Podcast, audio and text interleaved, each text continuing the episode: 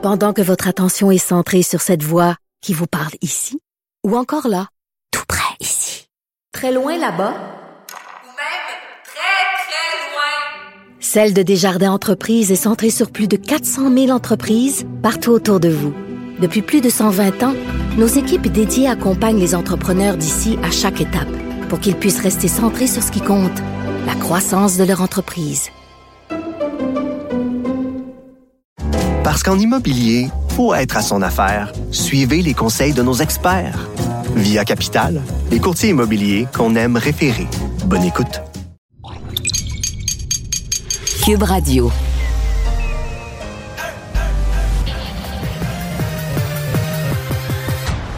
Mario Dumont. Organiser, préparer, informer. Les vrais enjeux, les vraies questions. Mario Dumont. Les affaires publiques n'ont plus de secret pour lui. Cube, Cube Radio. Bonjour tout le monde, bienvenue à l'émission. Bon vendredi. Fin de saison euh, pour moi. Dans deux heures, je serai officiellement en vacances, mais on va les faire euh, entièrement et intensément. Ces deux heures avec vous. Euh, bonjour Alexandre. Bonjour Mario. Tu sais, le, le stationnement ici où on laisse nos autos pas loin, où on laisse nos autos, est, est parlant. Parce qu'il fut une époque pendant la pandémie où il y avait un grand stationnement, il y avait trois autos. Rien, personne, J'étais une des trois éparpillées, perdues dans le stationnement. Euh, là, ces derniers temps, c'était comme plus plein. Des fois, restait une place. J'étais limite quand j'arrivais dans l'après-midi. Puis là, aujourd'hui, oublie ça. Là. Il est plein, trois rangées de large partout avec du monde qui déplace les autos. Des, plaques québécoises? Des plaques des États-Unis, de la Virginie, de partout. Alors, le Grand Prix, quand on dit que le Grand Prix amène du monde en ville, là, euh, la ville, est- c'est jamais partout. Euh, Il y a du monde partout. Les stationnements sont pleins partout. Hier, pour le dîner à la station, pour la fête de notre collègue Geneviève, on est allé chercher de la nourriture. C'était à peine à 1,5 km d'ici. Et là, Saint-Laurent-Barré, Saint-Denis-Barré, Sainte-Catherine-Barré, c'était c'était compliqué de se déplacer. Mais on veut des retombées économiques, on veut de la vie, on peut, on veut de l'activité. Ben voilà, c'est fait. On a du monde en ville. D'ailleurs, toutes les, les entrevues aujourd'hui, on va se promener à travers le Québec. On va préparer votre été. Je rejoins l'équipe de 100% Nouvelles. 15h30, c'est le moment d'aller retrouver notre collègue Mario Dumont. Salut Mario. Bonjour. Alors, week-end de la F1, euh, nous sommes vendredi, après une absence de deux ans, c'est parti. La question que, que je te pose, Mario, des voitures de luxe, euh, les belles femmes qu'on voit évidemment là, légèrement vêtues au centre-ville de Montréal et ailleurs, est-ce que le Grand Prix euh, a encore sa raison d'être, selon toi, ou est digne d'une autre époque?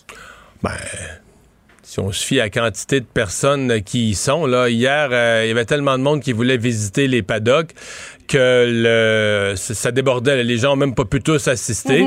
Fait que, à un moment donné, la, la réponse vient du public. Euh, on n'est pas obligé d'aimer ça. Je veux dire, euh, moi, pour un, j'adore le- le- le- les retombées économiques, le Grand Prix. Je suis jamais allé. J'ai jamais assisté. Euh, les autos, je connais rien là-dedans. là. Je sais où est-ce qu'on met du lave-vide. Pour le reste, quand je vais acheter une auto, ils me disent le moteur, des forces, des si, des chiffres, tout ça. Pour moi, ça ne m'intéresse pas. Je suis pas du tout, du tout moteur, voiture, auto, tout ce qui a un moteur, ça Ouais. m'intéresse. Oui, pour rouler, pour me déplacer du point A au point B, c'est de façon sécuritaire, oui, là.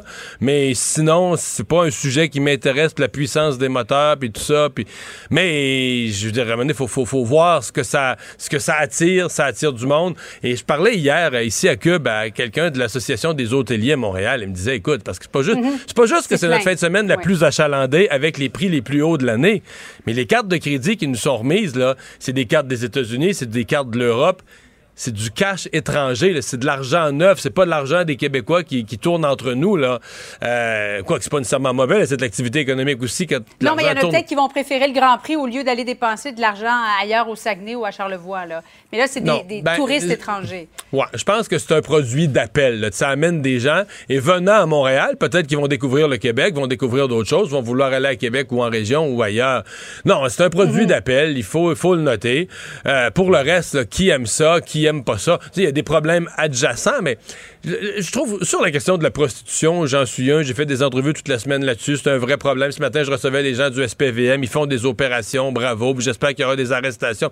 Mais je trouve qu'il y a une coche où on exagère sur le lien, la connexion Grand Prix prostitution. Mon feeling, Julie, là, mettons qu'il y a un gros congrès d'affaires, là.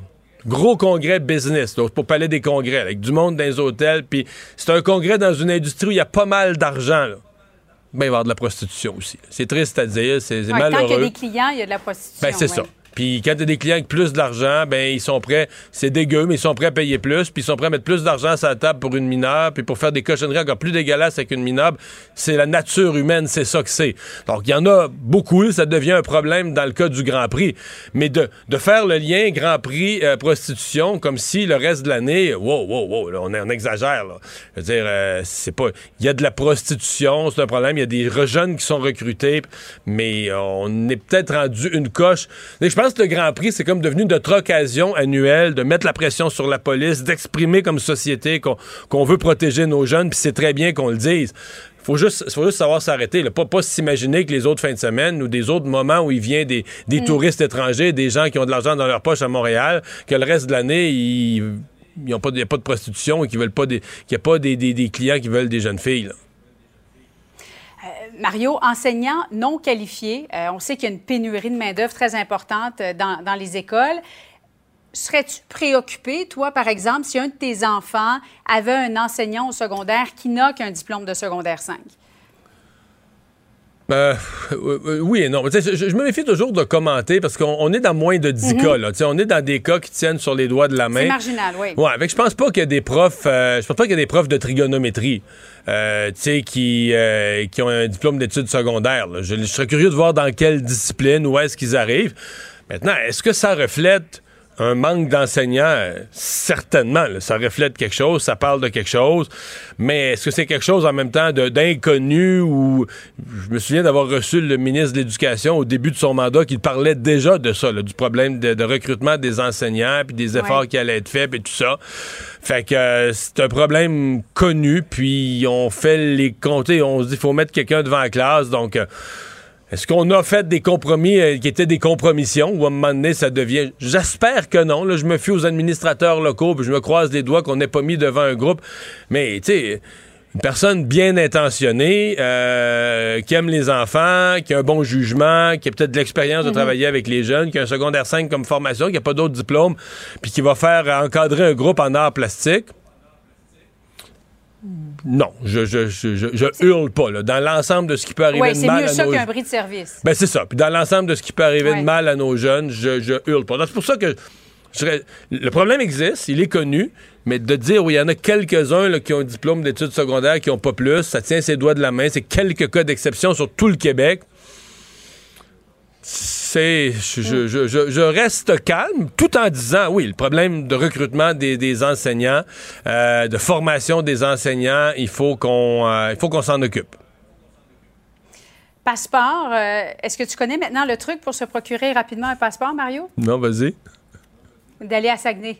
Ah oui, oui, oui, j'ai vu passer de traverser la réserve phonique des Laurentides. On va écouter Kate qui a rencontré un Montréalais qui était présent du côté de Saguenay aujourd'hui. On a bravé la tempête et la pluie pour euh, aller euh, chez mes parents à Alma.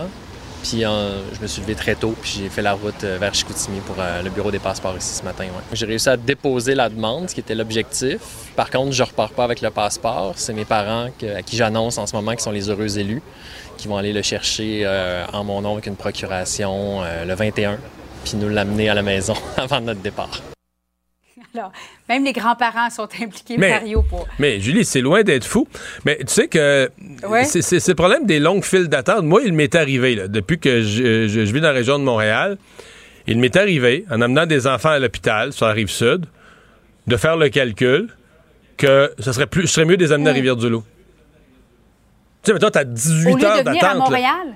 Ben oui, t'as 18 heures d'attente, là si t'as moins d'attente, t'es mieux de descendre. C'est moins long de descendre à Rivière-du-Loup, faire 4 heures de route. S'il y a un temps d'attente raisonnable, mettons d'une coupe d'heure à l'hôpital, tu vas faire 4 heures plus 2 heures plus 4 heures. En 10 heures, tu vas être revenu à la maison, ton enfant va avoir été vu par un médecin, versus attendre 18 heures. Mais c'est que les, les files d'attente déraisonnables, comme on voit pour les passeports dans le Grand Montréal, finissent par créer des aberrations de la sorte. Là. Donc, je suis pas surpris mhm. qu'on arrive à ça. L'as-tu déjà fait? C'est-tu un non, exemple je l'ai pas encore fait. que tu as déjà fait? Non, OK, tu l'as pas. Mais Mais c'est vrai que, que c'est pas fou si on fait le calcul. Mario, c'est notre dernière chronique euh, avant tes vacances. Qu'est-ce qu'on peut te souhaiter pour, pour tes vacances? Mais est-ce que ce sera vraiment des vacances parce que c'est un été préélectoral? Bah ouais, moi, je, les partis politiques, ça en sera pas, mais moi, je vais les suivre de loin. Je vais les suivre d'un œil intéressé, mais détendu euh, euh, en, bateau ou sur le quai. Là. Mais non, écoute, un été que je, qu'on se promet assez, assez tranquille, repos qui va être, qui va être dû. Mais tu as raison de souligner. Euh, c'est drôle, parce que les gens sont pas encore si habitués à la notion d'élection à date fixe. C'est ce que je réalise ces jours-ci, parce que quand je dis ça aux gens, mais mhm. quand je vais revenir de vacances, là, on va être en campagne électorale. Ben là, peut-être. Non, non, c'est pas peut-être, là. L'élection est le 3 octobre.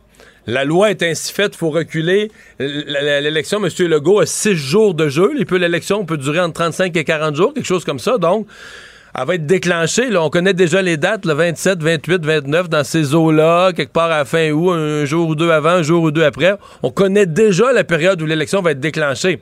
Alors, quand on va rentrer au travail à la, mi-août, euh, on va être à quelques jours du déclenchement. Les affiches ne seront pas encore ces poteaux, mais ils vont être déjà dans des entrepôts. Ils vont être déjà pilés dans des entrepôts, prêts à, prêts à partir. On va être à l'étape où les partis sont prêts, prêts, prêts. Il va rester quelques candidatures vedettes à annoncer là, pour faire la nouvelle quelques jours avant le déclenchement on va être vraiment, vraiment sur la, ligne de départ. C'est une campagne qui est quand même spéciale. Moi, je l'ai jamais. Ça m'est jamais arrivé. J'ai jamais vécu ça, mettons, à trois mois avant le vote, comme on est, ou à peu près, là, euh, d'avoir un seul parti qui a un tel écart avec les autres. Puis moi, je suis de ceux, ça, se peut que je me trompe, mais je suis de ceux qui n'y croient pas. Je, ne crois pas que les Québécois vont mettre tous leurs œufs dans le même panier. Euh, je pense qu'en cours de campagne. Tu crois pas que les caquistes vont réussir à, à faire élire plus de 100 députés? C'est ce que les sondages démontrent, mais je suis extrêmement sceptique avec ça. Moi, je pense que les Québécois sont pas un peuple de nature à mettre tous, tous ses œufs dans le même panier. Ce que je suis incapable de déterminer, puis je peux te dire qu'on se creuse les ménages, puis ce matin, je recevais mon émission Paul Larocque, puis en dehors des zones, on fait des calculs, puis on regarde les comtés. Parce que tout le monde se demande un peu lequel des partis d'opposition, lequel des chefs, là, Éric Duhem, Gabriel Nadeau-Dubois, Dominique Anglade, Paul Saint-Pierre Plamondon, qu'on a vu quand même tough dans la tempête ces derniers temps, lequel va surprendre, lequel va faire dans la même semaine, le bing, bing, bing, trois bonnes interventions de suite, mm. le monde va dire, voyons, c'est pas pire, ça, c'est bon. Ou au débat. Des fois, c'est dans les face-à-face, quelqu'un émerge, mais je suis quasiment sûr quelqu'un va émerger. Quelqu'un va, ou, sur quoi la CAQ pourrait trébucher, Mario? Ça pourrait être le cas aussi? Il y a deux, trois affaires. D'abord, la CAQ pourrait trébucher sur des gaffes, des mauvaises déclarations, euh, des candidats, tu sais, des nouveaux candidats vedettes comme Bernard Drinville, à mon avis, lui va marcher sur un fil de fer jusqu'à la fin. Peut-être mm. qu'on voudra même pas qu'il parle tant que ça, finalement, à cause de ça.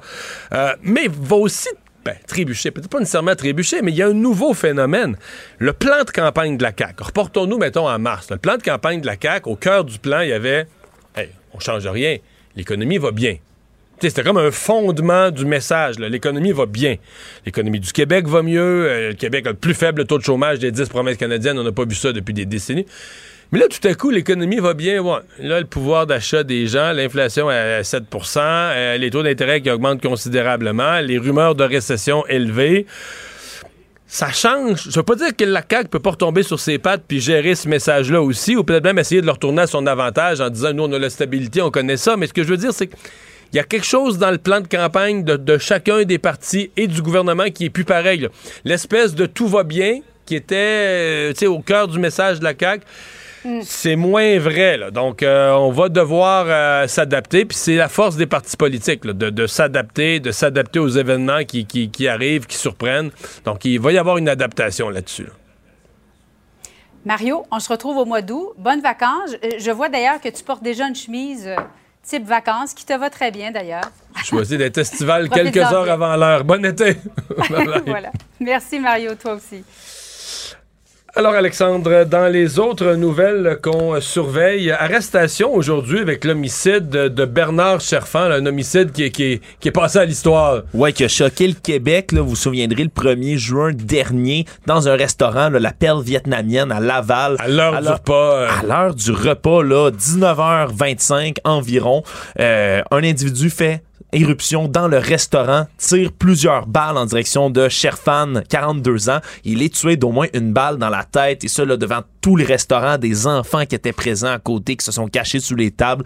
Un véritable récit d'horreur. Mais là, on dit qu'on a arrêté une personne, mais dans le langage des policiers, on parle pas de l'auteur nécessairement. Pas nécessairement. C'est une résidente de l'Ontario qui a été arrêtée là, ce matin par la Sûreté du Québec.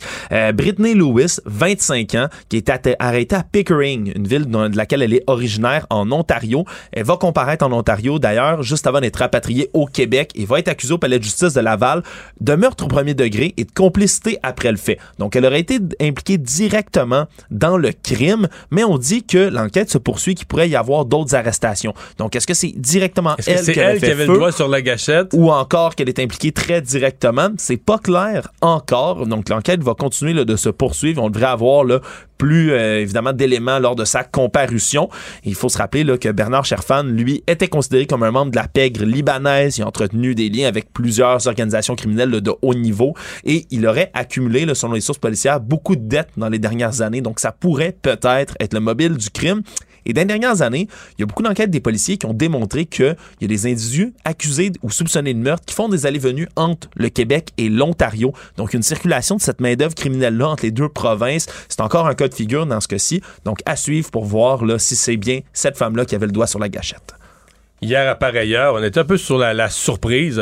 Si on, l'était, nous, à Montréal, imaginez à Plessisville et à Saint-Ferdinand, des petites places où s'était déroulée une opération majeure, une opération antiterroriste de euh, la GRC. Là, on a comme un bilan des perquisitions. Oui, des perquisitions qui ont été faites là, contre euh, des, des, gens qui auraient des liens présumés avec la division Atomwaffen, qui est une euh, division cellule néo-nazie, un regroupement d'accélérationnistes qui, ont, qui sont en lien avec toutes sortes d'actes violents contre des groupes raciaux, religieux, ethniques, qui sont d'ailleurs sur la liste des entités terroristes depuis février 2021. Eh bien, on dit, selon la GRC, là, que ça s'est déroulé sans incident, même s'il n'y a pas eu d'arrestation, Mario. Et on se fait avoir de détails du côté de la GRC parce que l'enquête est encore en cours. D'ailleurs, elle a débuté en 2020. Donc, ça fait plusieurs années déjà que la GRC est sur le dossier, sont sur la trace de ce groupuscule-là. Et donc, on peut pas dire trop de détails pour l'instant sans pouvoir nuire à l'enquête. Mais on a quelques détails quand même. Ouais, on ce matin, le maire, le maire, de Saint-Ferdinand m'a parlé ce matin, LCN. Oui. Puis euh, quand ils sont entrés dans la maison à Saint-Ferdinand, c'est une ancienne école qui a été un camp de vacances pendant un temps, puis maintenant il est résidentiel. Il a été racheté, puis des gens qui vivent là. Mais c'est assez grand, ça doit être un camp de vacances puis une école. Et quand la GRC est entrée, sais-tu par qui ils ont été accueillis? Non. Deux chèvres. Oh! Alors, on a ces détails-là. Je pensais que tu allais m'apprendre quelque chose de, de, de, de grandiose. Semble-t-il, là, ils rentraient avec leur geste par balle, leur gun. Il y avait des chiens, euh, les chiens de la GRC. Puis les chiens sont arrivés en face de deux chèvres qui étaient dans la maison ça, ça, disons que dans ce temps-là, tu baisses un peu ton arme, peut-être, là, à moins que ce soit des chèvres explosives ou quelque chose du genre. Est-ce que c'était des chèvres suspectes? Des chèvres néo-nazis. Euh, ça, c'est pas. Euh, L'histoire ne le dit pas en ce moment, mais c'est vrai, comme tu le dis, les agents là, tactiques de la GRC étaient là lourdement armés. ça, fait faire le saut à Saint-Ferdinand. Et, la dame qui habite là, selon le maire, est connue strictement pour ses convictions environnementales. C'est une dame qui parlait aux arbres, qui est connue par les voisins comme parlant aux arbres, OK. s'opposait au projet d'éoliennes et autres. Mais t'es plutôt verte, là. C'est règle générale, il n'y a pas de lien connu, évident entre les groupes environnementalistes et Atomwaffen les groupes néo-nazis. Mais toi qui t'intéresses au, complot, je trouve qu'entre les chèvres, les arbres qui parlent, puis les groupes néo-nazis, il y a une belle recherche à faire. C'est quoi, quoi le triangle? Là? Ben, va falloir que je fouille, Mario. Euh, je te dirais, là, disons, il va falloir que je continue à, pousser de ce côté-là, parce que même si habituellement... Ou bien que les arbres parlent pas c'est que la madame, elle leur parle, mais elle ferme pas étanche. Là. Ça, on ne sait pas. Mais est-ce qu'elle parle avec les chèvres? Ça, c'est pas dit. OK. Les voisins, les voisins ont témoigné qu'elle parle aux arbres. Bon. Parce qu'elle est proche de la nature. Des arbres néo-nazis? Non, ça, c'est pas dit non plus. OK. Mais elle est proche de la nature. Il y a beaucoup de suppositions à faire dans Mais c'est peut-être pas elle, parce que c'est là qu'il y avait plus qu'une personne dans la maison. Il y avait un fils. C'est comme deux générations. Fait que, ouais, puis l'autre bâtiment... probablement que cette dame-là n'est pas visée du tout. L'autre bâtiment qui a été perquisitionné aussi. C'est un appart. ouais, ben, il y, avait un bâtiment, on parlait de bâtiment désaffecté hier. Ouais, aussi. Euh, abandonné. Euh, bref, il va falloir voir parce qu'on est avant même sur les détails de ce qui a été saisi sur place. Mais semble-t-il qu'il y a des choses qui ont été récupérées dans ces perquisitions-là avec les mandats. Donc, euh, à voir. En tout cas, le maire nous confirmait un certain étonnement, sinon un étonnement certains des citoyens des environs de voir débarquer euh, En fait, il semble-t-il que les gens, quand ils ont vu la GRC, les gens étaient sûrs que c'était de l'antidrogue, que c'était une opération. Ouais, parce que c'est ça, un labo, un labo de Ouais, drogue, un petit labo de drogue dans un inconnu, coin comme ça. Mais quand ils se sont fait dire, quand ça a commencé à circuler dans le virage, non, non, c'est l'unité antiterroriste. Mais surtout, surtout le terme néo-nazi, hein, parce qu'il y a une espèce de mythique dans l'imaginaire collectif autour des nazis en tant que tel. Puis dès qu'on entend le terme néo-nazi, ça fait sursauter. Je peux comprendre les gens, surtout de Plessisville, entre autres, là, et de, de, de ces. C'est pas des endroits, je pense, qui ont des liens évidents avec les nazis, Saint-Ferdinand, Plessisville. Donc, euh, on va voir ce qui ressort de cette enquête de la GRC-là. Je rappelle, il n'y a toujours pas d'arrestation dans ce dossier.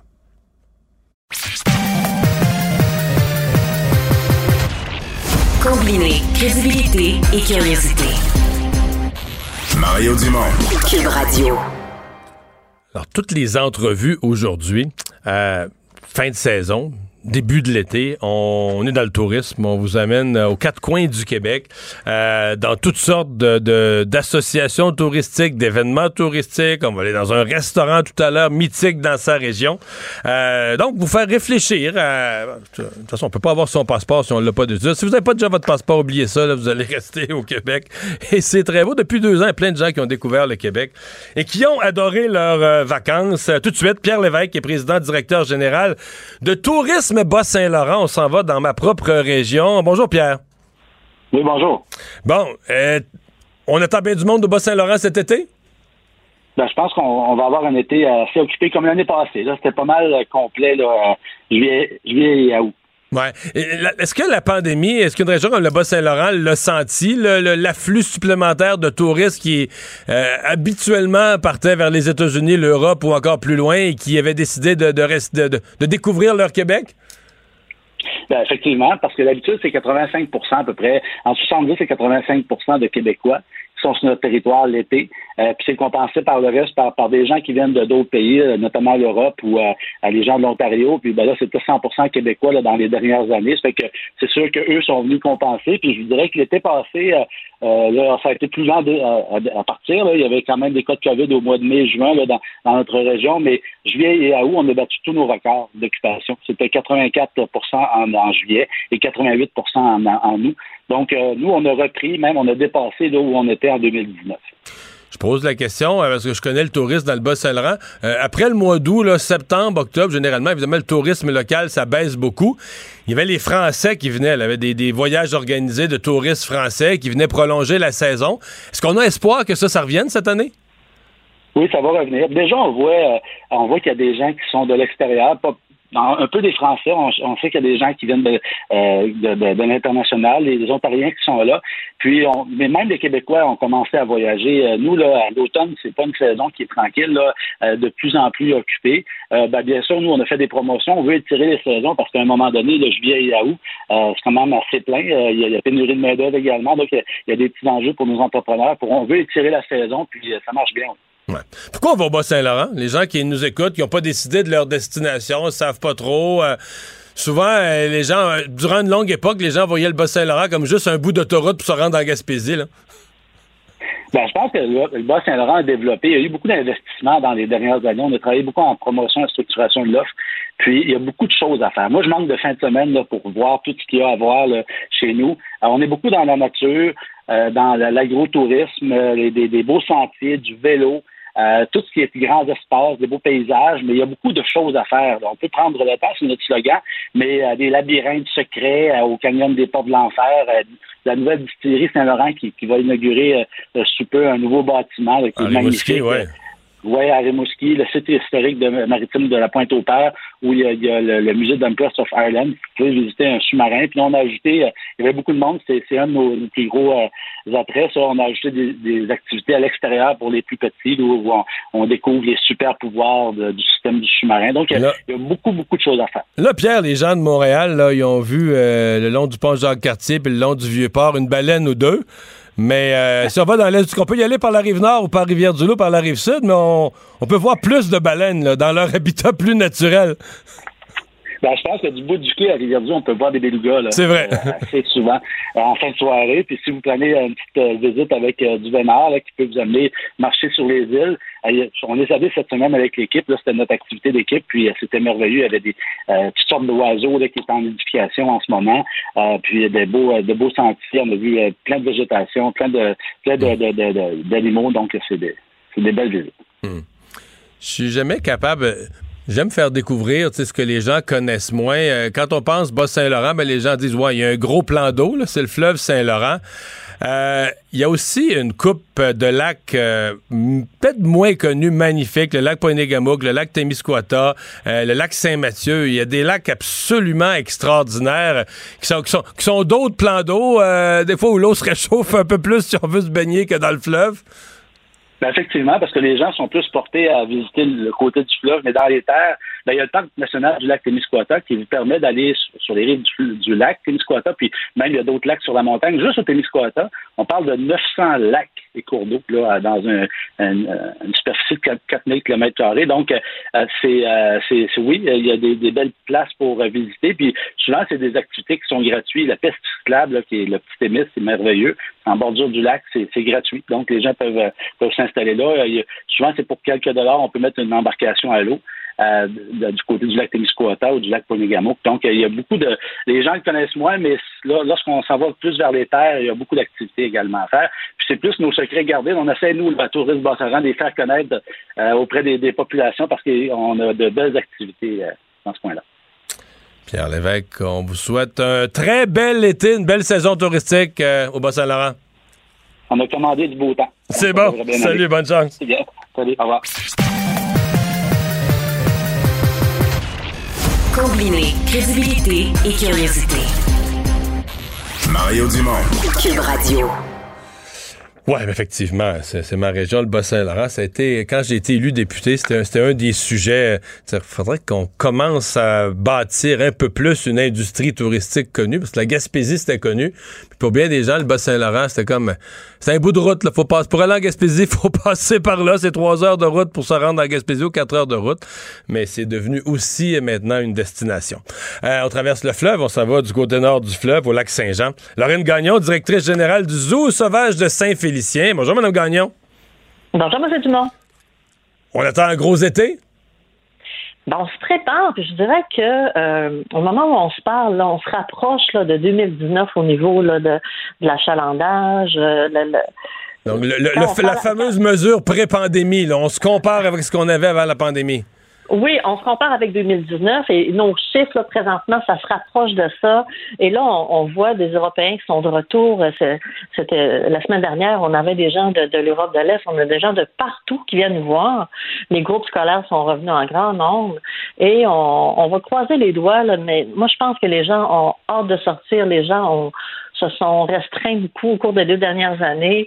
Et puis, euh, ce qu'on entend aussi, puis même vous en avez beaucoup parlé dans les médias, c'est que le prix de l'essence, finalement, pour les vacances, là, les gens vont, vont accepter tout ça et les gens ont hâte là, de, de faire des belles découvertes. Racontez-nous le pourquoi euh, de se déplacer, peut-être même faire quelques. Si on part de la région de Montréal, on pourrait avoir le zoo de Granby qui qui est moins loin. Pourquoi on va au zoo de Saint-Félicien? Qu'est-ce qu'on découvre? Euh, c'est quoi l'atmosphère? C'est quoi la plus-value du zoo de Saint-Félicien?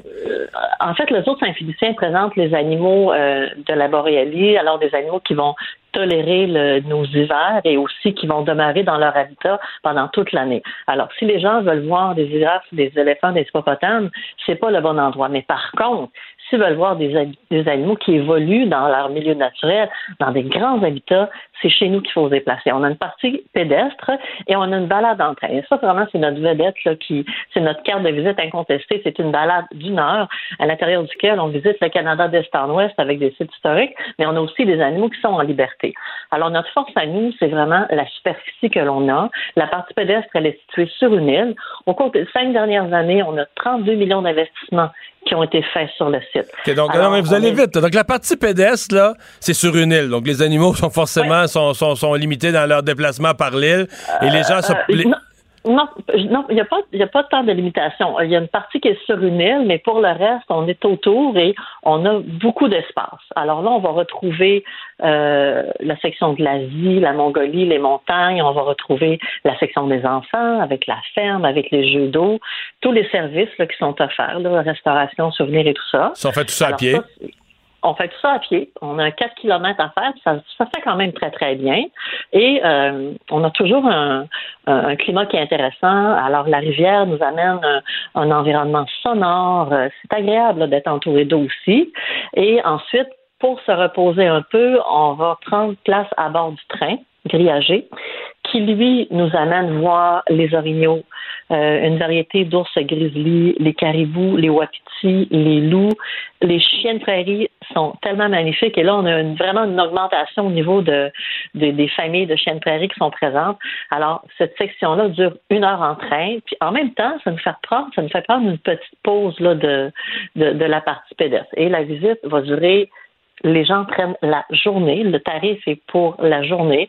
Alors, les gens vont arriver le matin, vont quitter en, en après-midi. Euh, On peut manger sur place, on peut apporter nos boîtes à lunch. Il y a des endroits partout pour se reposer. C'est vraiment, vraiment une, une belle découverte et, et on, on est ailleurs euh, quand on est euh, aux autres Saint-Félicien par la grandeur des habitats. La rumeur veut qu'une fois qu'on a vu le zoo, la rumeur veut qu'il y a un, gros- un beau gros lac dans votre coin. Hum, magnifique. On a, écoutez, Une mer, hein? le lac, là, c'est- extraordinaire. La, la région, elle est tellement belle et quand on se déplace puis on regarde le lac et on, on se dit, mais qu'on est chanceux. Il y a la véloroute des Bleuets aussi qui fait qui, qui ceinture le lac Saint-Jean qui est fort agréable. Et partout, vous avez des, des, des, des beaux coins de microbrasserie, de restauration. Les plages sont accessibles. J'allais le dire, il y a des plages. Sur le lac, Saint-Jean, pour les gens moins familiers, il y a des plages, là, puis d'impressionnantes plages. Il y a des belles plages. Ce qu'il faut faire, il faut bien s'assurer d'avoir des réservations avant de partir, parce que c'est quand même une région qui est, populaire. Et puis, euh, surtout si on est en, camping, il faut vraiment prendre soin. Même en hébergement euh, commercial, on s'assure d'avoir nos réservations. Puis, vous avez le village de Vajada juste à côté. Euh, les gens qui veulent plus côté muséologie, l'offre est là également. Puis, vous êtes, vous êtes dans un endroit nature. Les gens sont conviviaux, les gens sont sont agréables. Euh, On n'est pas lassé de voir des touristes. là. On est toujours très, très content. Et aux autres Saint-Félicien, il y a 30 de la clientèle qui provient de l'international. Alors et c'est ceux-là que vous les allez gens, être heureux, de, vous allez être heureux de voir revenir Oui. aussi. Pas que vous n'êtes pas content Oui. de voir les Québécois, mais pour Non. aller chercher votre pleine, plein potentiel, ça prend ce monde-là Ben, aussi. Là.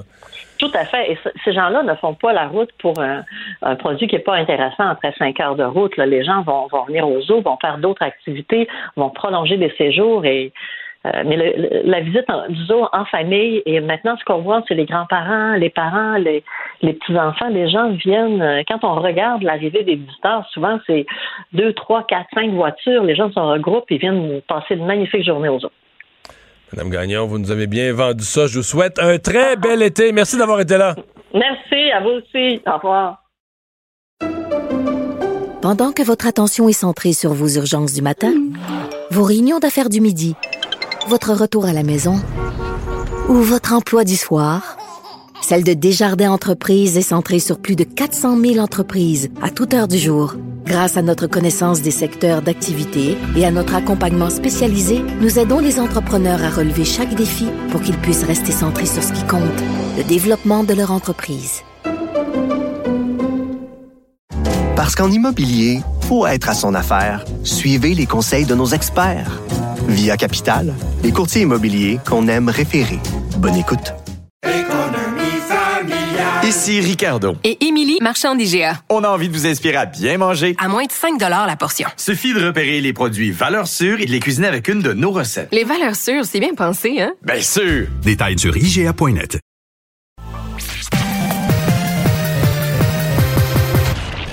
Combiner crédibilité et curiosité. Mario Dumont. Cube Radio. Le conflit Russie-Ukraine avec Guillaume Lavoie.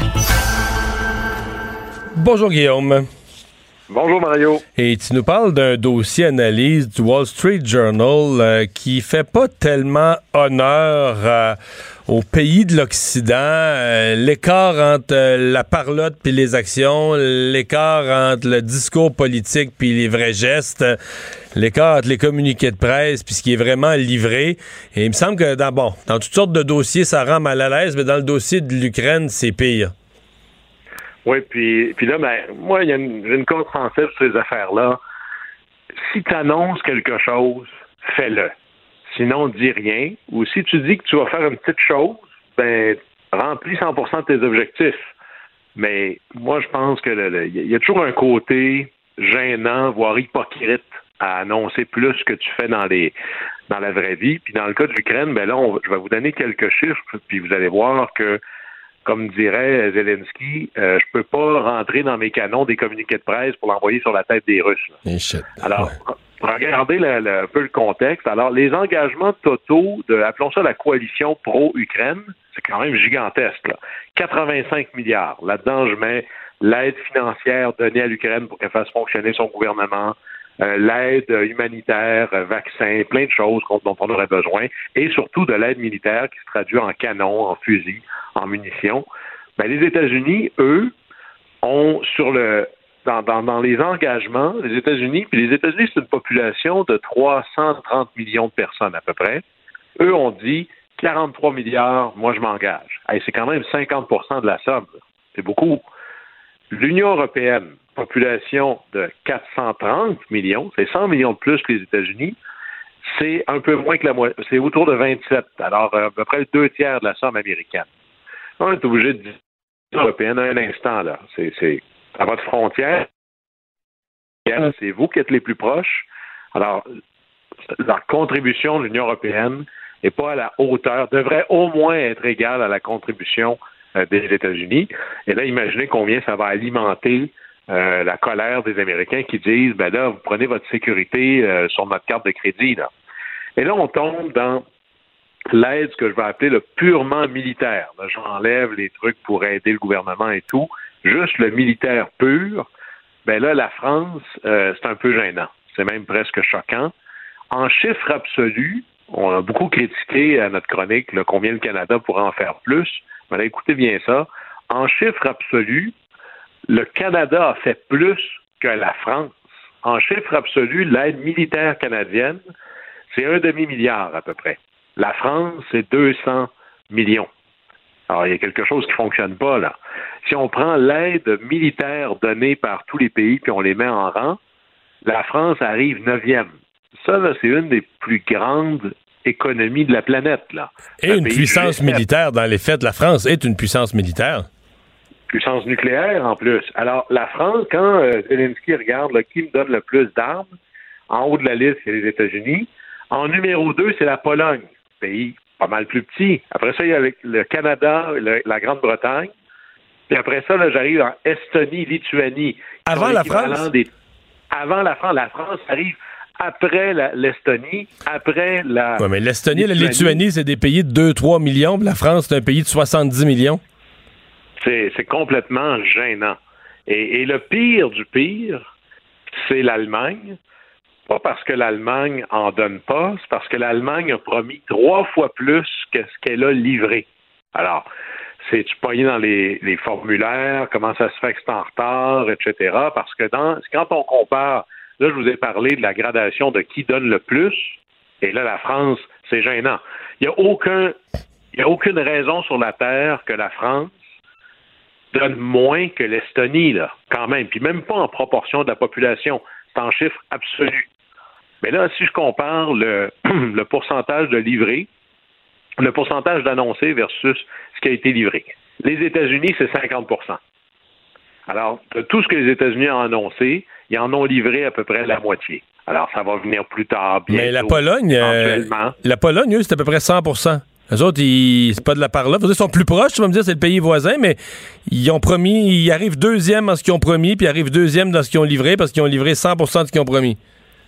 Et, et même chose pour le Canada, euh, la Norvège, l'Estonie, la Lituanie, même la France, eux ont livré 100% de ce qu'ils avaient dit. Le, le, le plus gênant dans la pièce, là, c'est l'Allemagne. Eux, c'est à peine le tiers de ce qu'ils ont promis qui est rendu. Puis là, je comprends encore mieux, ou on comprend encore mieux euh, la déclaration du ministre des Affaires étrangères ou du ministre de la Défense ukrainien, qui avait dit il y a deux sortes de pays. Il y a les pays qui nous en donnent, puis il y a les pays qui nous en donnent, puis on attend encore que ça arrive. Il dit l'Allemagne appartient clairement à la deuxième catégorie. Et il était assez furieux quand il disait ça. Alors, il y a des conséquences à ça, là. Pour les Ukrainiens, peux, euh, résumons ça, je peux rien faire avec ton communiqué de presse. tu m'as dit que tu me donnerais des canons, c'est merveilleux, mais tant que je les ai pas sur le champ de bataille, ils n'existent pas. Pour les électeurs américains, il y a déjà une montée isolationniste. Ça existait depuis toujours. Sous Trump, c'était très élevé. Puis là, ben, Biden essaie de pas trop en parler. Mais dire, coudon, là, euh, c'est nous qui payons la facture de ça. Alors, comment ça se fait que ceux qui pourraient en faire plus, la France, l'Allemagne, ils sont où, là? Quand c'est le temps d'être assis à la table de l'OTAN, ils ont une chaise. Alors, comment ça se fait qu'ils sont pas là? Puis pour euh, les, Français, ou ce que j'appelle les anti-alliancistes, là, c'est comme un peu bien vu du temps de Gaulle, ouais, l'OTAN, c'est l'Américain, les équipes pour assurer sa propre sécurité. Ben, OK. Mais c'est une qui doit être appuyée par le réel tu veux pas que ta sécurité soit gérée par d'autres, ben, l'âge adulte, ça s'appelle budget militaire. Qui est assez intéressante, qui est en train d'émerger, même aux États-Unis, c'est toutes les armes qui sont données à l'Ukraine. Ben là, les réserves n'avaient pas prévu ça. Là. Alors, aux États-Unis, il commence à avoir des échos discrets de nos stocks de munitions sont au plus bas. Bon, c'est pas en soi préoccupant, mais ça veut dire qu'il faut en faire plus. Mais en France, c'est particulièrement critique parce que la France, oui, c'est une grande puissance militaire, mais ils mettent beaucoup d'argent dans le nucléaire et dans le maritime. Ton porte-avions, tes sous-marins, c'est pas super utile pour aider la bataille de Severodonetsk. Là. Alors là, en France, ils se disent, ben là, euh, il nous manque de tout.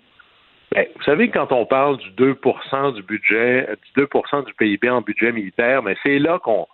Warren Buffett a une, une, euh, citation magnifique quand il parle des crises. Il dit c'est quand la marée se retire qu'on se rend compte qui n'avait pas de costume de bain. Ben, c'est quand il arrive, c'est quand il arrive une guerre que là on se rend compte qui avait investi clairement ou correctement pour un budget militaire et ceux qui ne l'ont pas fait. Puis là, ben, ceux qui sont en bas du 2% hmm. ben là, ils sont un peu à découvert, littéralement. Guillaume, tu veux nous parler de la présidente de la Banque centrale russe euh, qui a livré un discours euh, qui, sur le plan de l'économie de la Russie, euh, est informatif et intéressant.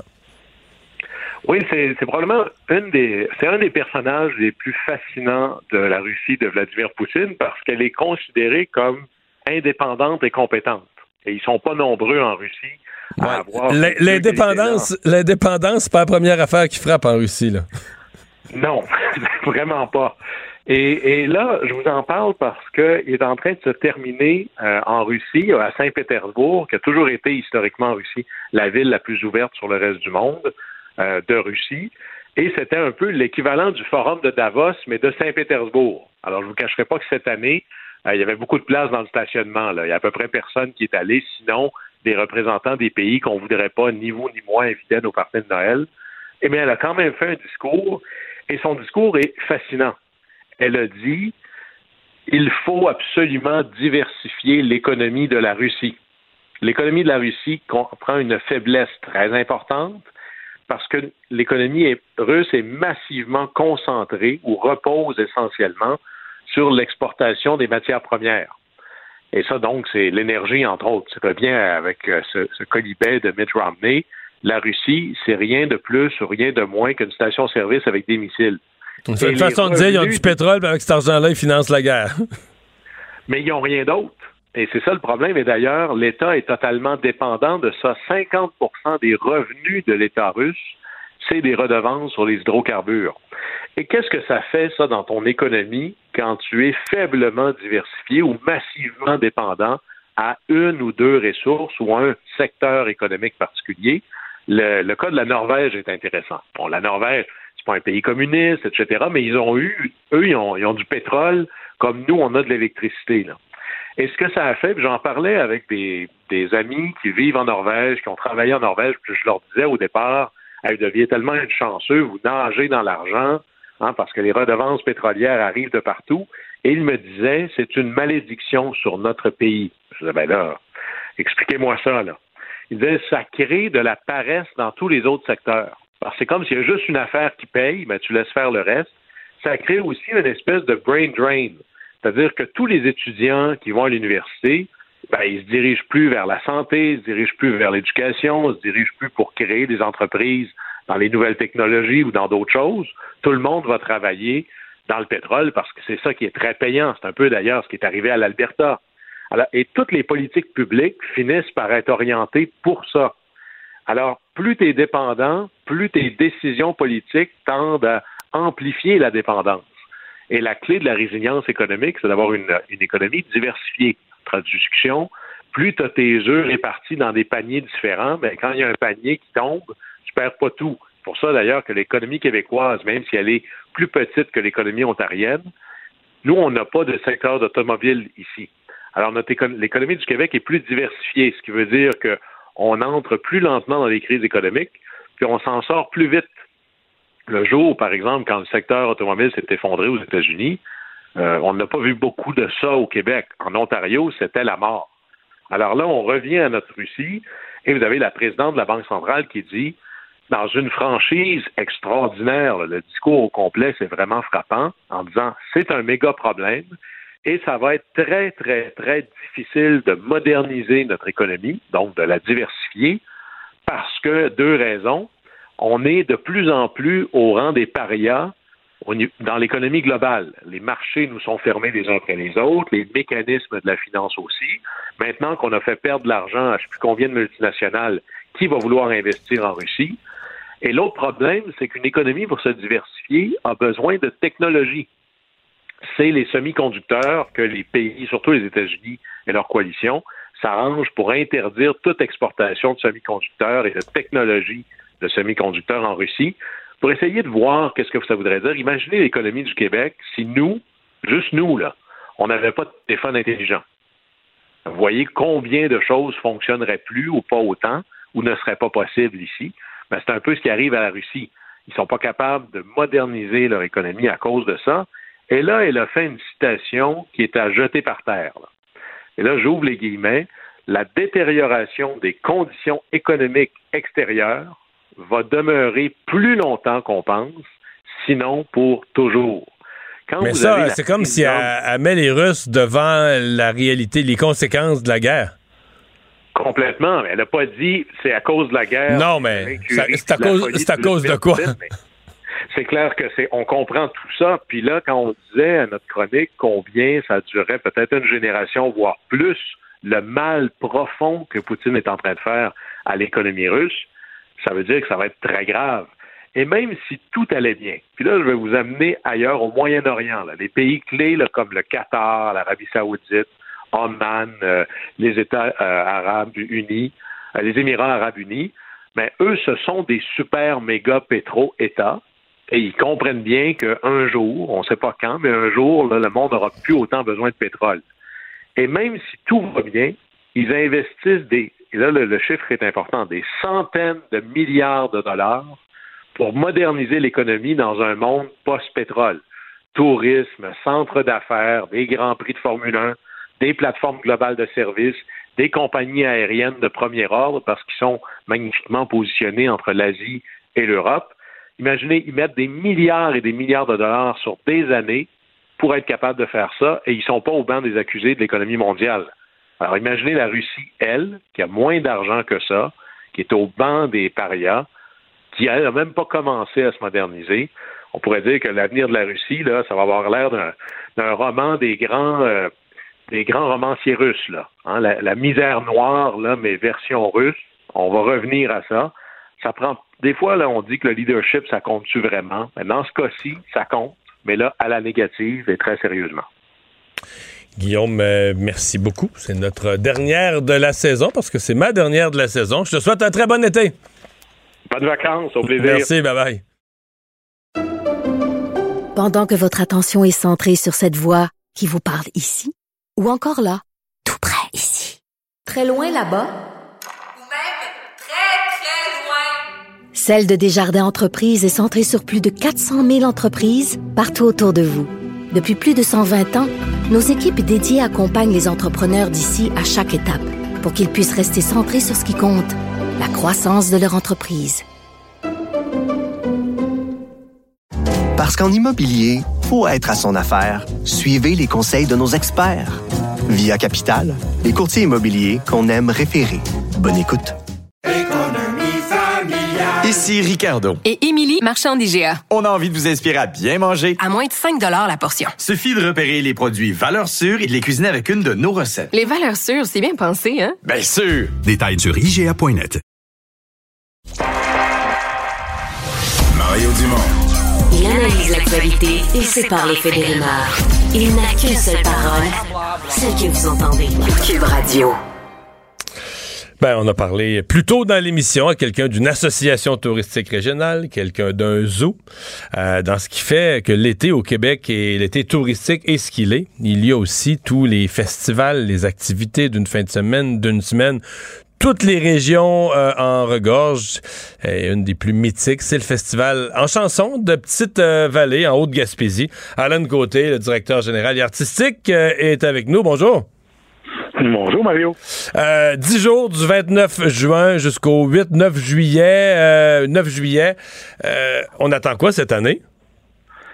On attend du monde, on espère du beau temps.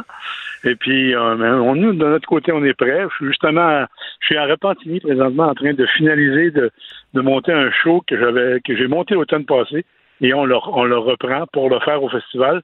Fait que ça, on était deux jours en salle à Repentigny. On le fait ce soir ici. Puis, alors, on va créer, ça s'appelle la marée du Nouveau Monde avec, euh, avec du Nouveau Monde, en fait. Euh, Oh. Mais il y a Elage Diouf qui est le plus connu, puis il y a l'artiste Atikamek, Laurent Nicoué, Olivier Bellil, Juste Robert, Josiane Paradis, et puis euh, Simon Kearney. Donc, des beaux euh, jeunes artistes euh, de partout au Québec qui, euh, de toutes sortes de couleurs, qui chantent en, en Wolof, en Atikamek, en français. Wow. C'est vraiment trippant. Euh, Vous avez, euh, oui, euh, des, des nouveaux noms, euh, quelques noms euh, connus aussi avec de l'âge du Oui. métier. Euh, Zachary Richard, Paul Pichet, Sal Barbe vont être là, euh, notamment. Là, quand même une, une programmation, on découvre des, des nouveaux visages, des jeunes, des artistes de la relève, d'autres, Paul Darèche aussi, euh, pour une histoire d'un soir que j'ai vu il y a dix jours avec euh, Marie-Denise Pelletier, Marie-Carmen et Joe Bocan. Euh, c'est une grosse programmation que vous avez. Oui, ben une soixantaine de spectacles sur, ces jours-là, en plus des, des petits shows surprises pop-up dans, les communautés, sur les quais qui vont, se promener partout. Euh, ouais, ben on est, je suis très content de cette programmation-là, très, très éclectique. En même temps, euh, qui, qui continue notre mission de- d'encourager euh, donc la, oui la relève, euh, oui la, la chanson dans toutes de, toutes ses couleurs, même du côté classique, Euh, la chanson trad aussi avec les charbonniers d'enfer, Ouais. avec euh, avec la nef aussi dans une musique plus euh, une musique plus ancienne. Et puis on a aussi euh, depuis longtemps on travaille avec les artistes autochtones et puis on a une déferlante autochtone, ni plus ni moins, qui a été montée par Denis Bouchard à Maliotenam et qui vont débarquer là, une Je douzaine savais d'artistes ça, moi. Je savais ça parce que Ah oui. j'ai croisé Denis il y a quelques jours, puis il m'a parlé de son expérience, de sa passion qu'il avait eu à travailler les gens au Wachat de Maliotenam. Et euh, il a l'air à penser que ça va être bon, lui. Ben, je pense que ça va l'être aussi. J'ai eu la chance de voir des, des vidéos. Là, puis, euh, je suis très, très content de ça. Donc, on, on continue sur cette ère d'aller-là. Euh, C'est un positionnement qu'on qu'on s'est donné avec autant auprès des, des nouveaux artistes que des artistes autochtones. Puis, euh, puis on... no- Notre, plus gros problème, évidemment, c'est c'est- c'est- un problème de- d'hébergement. si on avait un, on est dans une petite communauté, hein, Petite-Vallée, on est 132 personnes autour, on est 2500 personnes sur 150 kilomètres.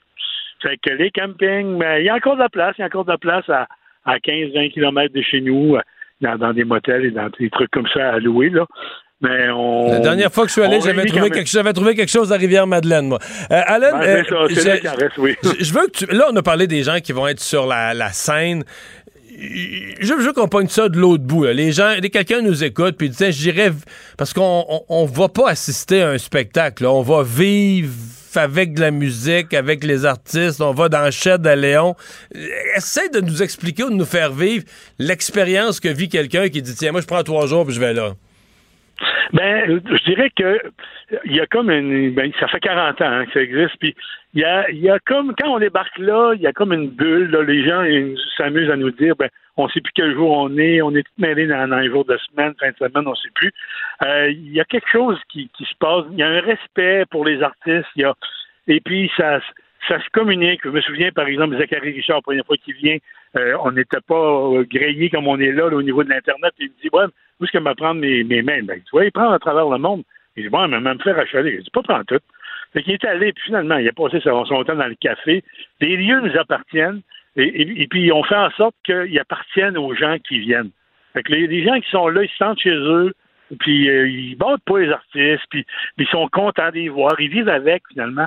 Fait qu'il y a, il y a ça dans le dans l'ADN de ce qu'on est, euh, ça- cette communion-là entre les gens, entre les artistes. en- donc, il y a cet esprit de famille qu'on qu'on a inculqué au festival, là, qui, qui est là, puis qui sent, je pense, le monde.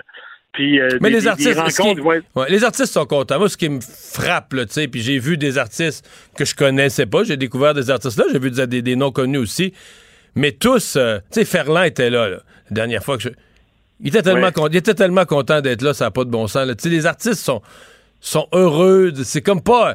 Ça n'a rien à voir. à- ils aiment ça donner des spectacles partout dans les grandes salles, mais l'artiste qui descend à Petite-Vallée, il est pas comme à la Place des Arts, il est pas comme dans les grandes salles, il est complètement d'un autre état d'esprit, je pense.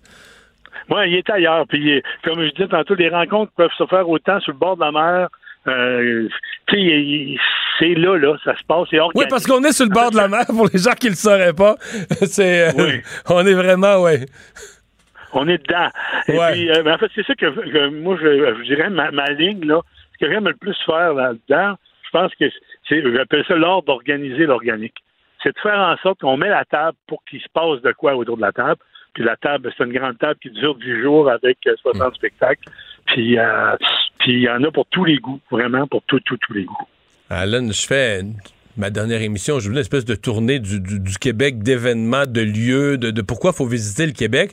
Je, te demandais une question plus large pour conclure, euh, parce que non pas sur ton festival, le festival de la chanson de Petite-Vallée, mais sur les festivals. Parce que dans toutes les régions, il y en a de toutes sortes, sur le thème Oui. de la musique, mais sur d'autres thèmes. Pourquoi on introduirait dans ces vacances, plutôt que juste visiter, se baigner, pourquoi on introduirait, dire on va être dans telle région à telle date, parce qu'on va introduire un festival ou la participation d'une couple de jours à un festival dans nos vacances familiales? Ben moi, je pense qu'on le fait, on le ferait pour euh, pour euh, non seulement être en vacances, mais vivre de quoi? Il y, a, il y a quelque chose qui se passe dans les festivals. Et euh, entre autres, on a eu la chance de la pandémie, ça nous a apporté ça. On a on a créé avec des, festivals, là, Patrick Kearney qui est à, qui est à Santa Teresa, avec le festif, avec le FME. avec- on a créé une association qui s'appelle le Refrain, un regroupement des festivals régionaux artistiques indépendants. On est rendu 95 festivals de tout acabit, d'art de la rue, d'art du cirque, de danse. Et puis, c'est pas pour rien que ça s'appelle un événement. Quand on va là, on va dans un festival, ben, on vit un événement, puis on sort de là, puis il y a un événement qui s'est passé pour nous aussi, pour le spectateur, je crois. Alan, on te souhaite un excellent festival. Euh, merci d'avoir été avec nous. Donc, euh, Festival en chanson de Petite-Vallée du 29 juin euh, au 9 juillet. Devinez où? À Petite-Vallée, dans la Haute-Gaspésie. Salut! Les vrais enjeux, les vraies questions. Les affaires publiques n'ont plus de secret pour lui. Mario Dumont. On reste un peu dans la même région. Euh, si vous allez en Gaspésie, il y a un point où il faut choisir. On tourne à droite, puis on prend la 132 vers la baie des Chaleurs, ou on continue tout droit, puis on reste, on s'en va vers Petite-Vallée, puis vers, euh, vers la Haute-Gaspésie. Donc, on reste le long du fleuve plutôt que d'aller vers la baie des Chaleurs. Et euh, là où on fait ce choix, ça s'appelle Sainte-Flavie. C'est un peu comme la porte de l'entrée. Touristiquement, c'est vraiment la porte de l'entrée de la Gaspésie. Puis moi, je suis jamais passé à Sainte-Flavie sans arrêter manger au Capitaine Omar. Laurence Marquis, copropriétaire du restaurant Le Capitaine Omar. Bonjour. Oui, bonjour. C'est un must, là, je me trompe pas. Ben non, effectivement, vous vous trompez pas. pour manger, pour, euh, pour s'héberger, effectivement, c'est un must. Ouais. Euh, Parlez-nous un peu de, la, de les deux dernières années, bon, des, des gens, la clientèle de hors Québec qui est plus là, les gens du Québec qui ont plus voyagé. Euh, Qu'est-ce que vous attendez de l'été qui s'amorce? Euh, ben en fait, avec les deux années précédentes, je mentirais pas, nous, ça a été des super belles, des, des Ah super oui? belles étés. Euh, il y a eu beaucoup de monde. Le- la différence euh, au niveau de l'achalandage, c'est vraiment qu'on a plus vu des, des visages euh, québécois. Euh, mais ça l'a super bien été. C'est sûr que, que c'est un petit peu rochant dans le sens qu'il y avait beaucoup, beaucoup, beaucoup de monde qui s'en allait en Gaspésie. Euh, mais on s'en plaint pas. On est bien content de pouvoir euh, avoir fait découvrir notre, notre beau petit coin de pays. Puis encore cet été, euh, je pense que ça va être un, bel été qui, qui s'annonce. Euh, fait que oui, voilà. Je, moi, j'ai, je suis très positive là, en vue de l'été qui s'annonce. L'industrie de la restauration, euh, c'est c'en est une là, qui en arrache avec les, les- le problème de recrutement de main-d'œuvre, de trouver de la main-d'œuvre. Est-ce qu'on va euh, est-ce qu'on va s'en sortir pour donner le service voulu à aux- les grosses soirées touristiques, les grosses soirées d'affluence, on va s'en sortir? Oui, ben, on devrait s'en sortir. Je pense que les, je pense que les gens étaient un petit peu tannés d'être encabanés. Là, autant au niveau des, employés que des clients, tout le monde a hâte de sortir. le beau temps, il, il, s'en vient aussi. Fait que, encore une fois, je reste assez positive, mais de notre côté, ça, va très très bien. Ouais. Fait que le capitaine Omar est prêt à accueillir euh, du spécial au menu, des nouveautés au menu cette année avec les compositions à partir du homard? Euh, ben mon Dieu, ben c'est sûr que nous autres on garde nos classiques euh, Oui. par rapport au homard. Ce qui est différent, on a fait des petits créneaux, on a un beau bar pour accueillir tout le monde, on a une super belle terrasse aussi. Euh, fait qu'encore une fois, avec le beau temps, je pense que ça va être ça qui va être agréable de, de pouvoir offrir aux gens. En plus des fruits de mer, évidemment. Oui, oui, oui. Des excellents fruits de mer. Hey, merci d'avoir été là. Oui. Ça fait plaisir, merci à vous. Au revoir.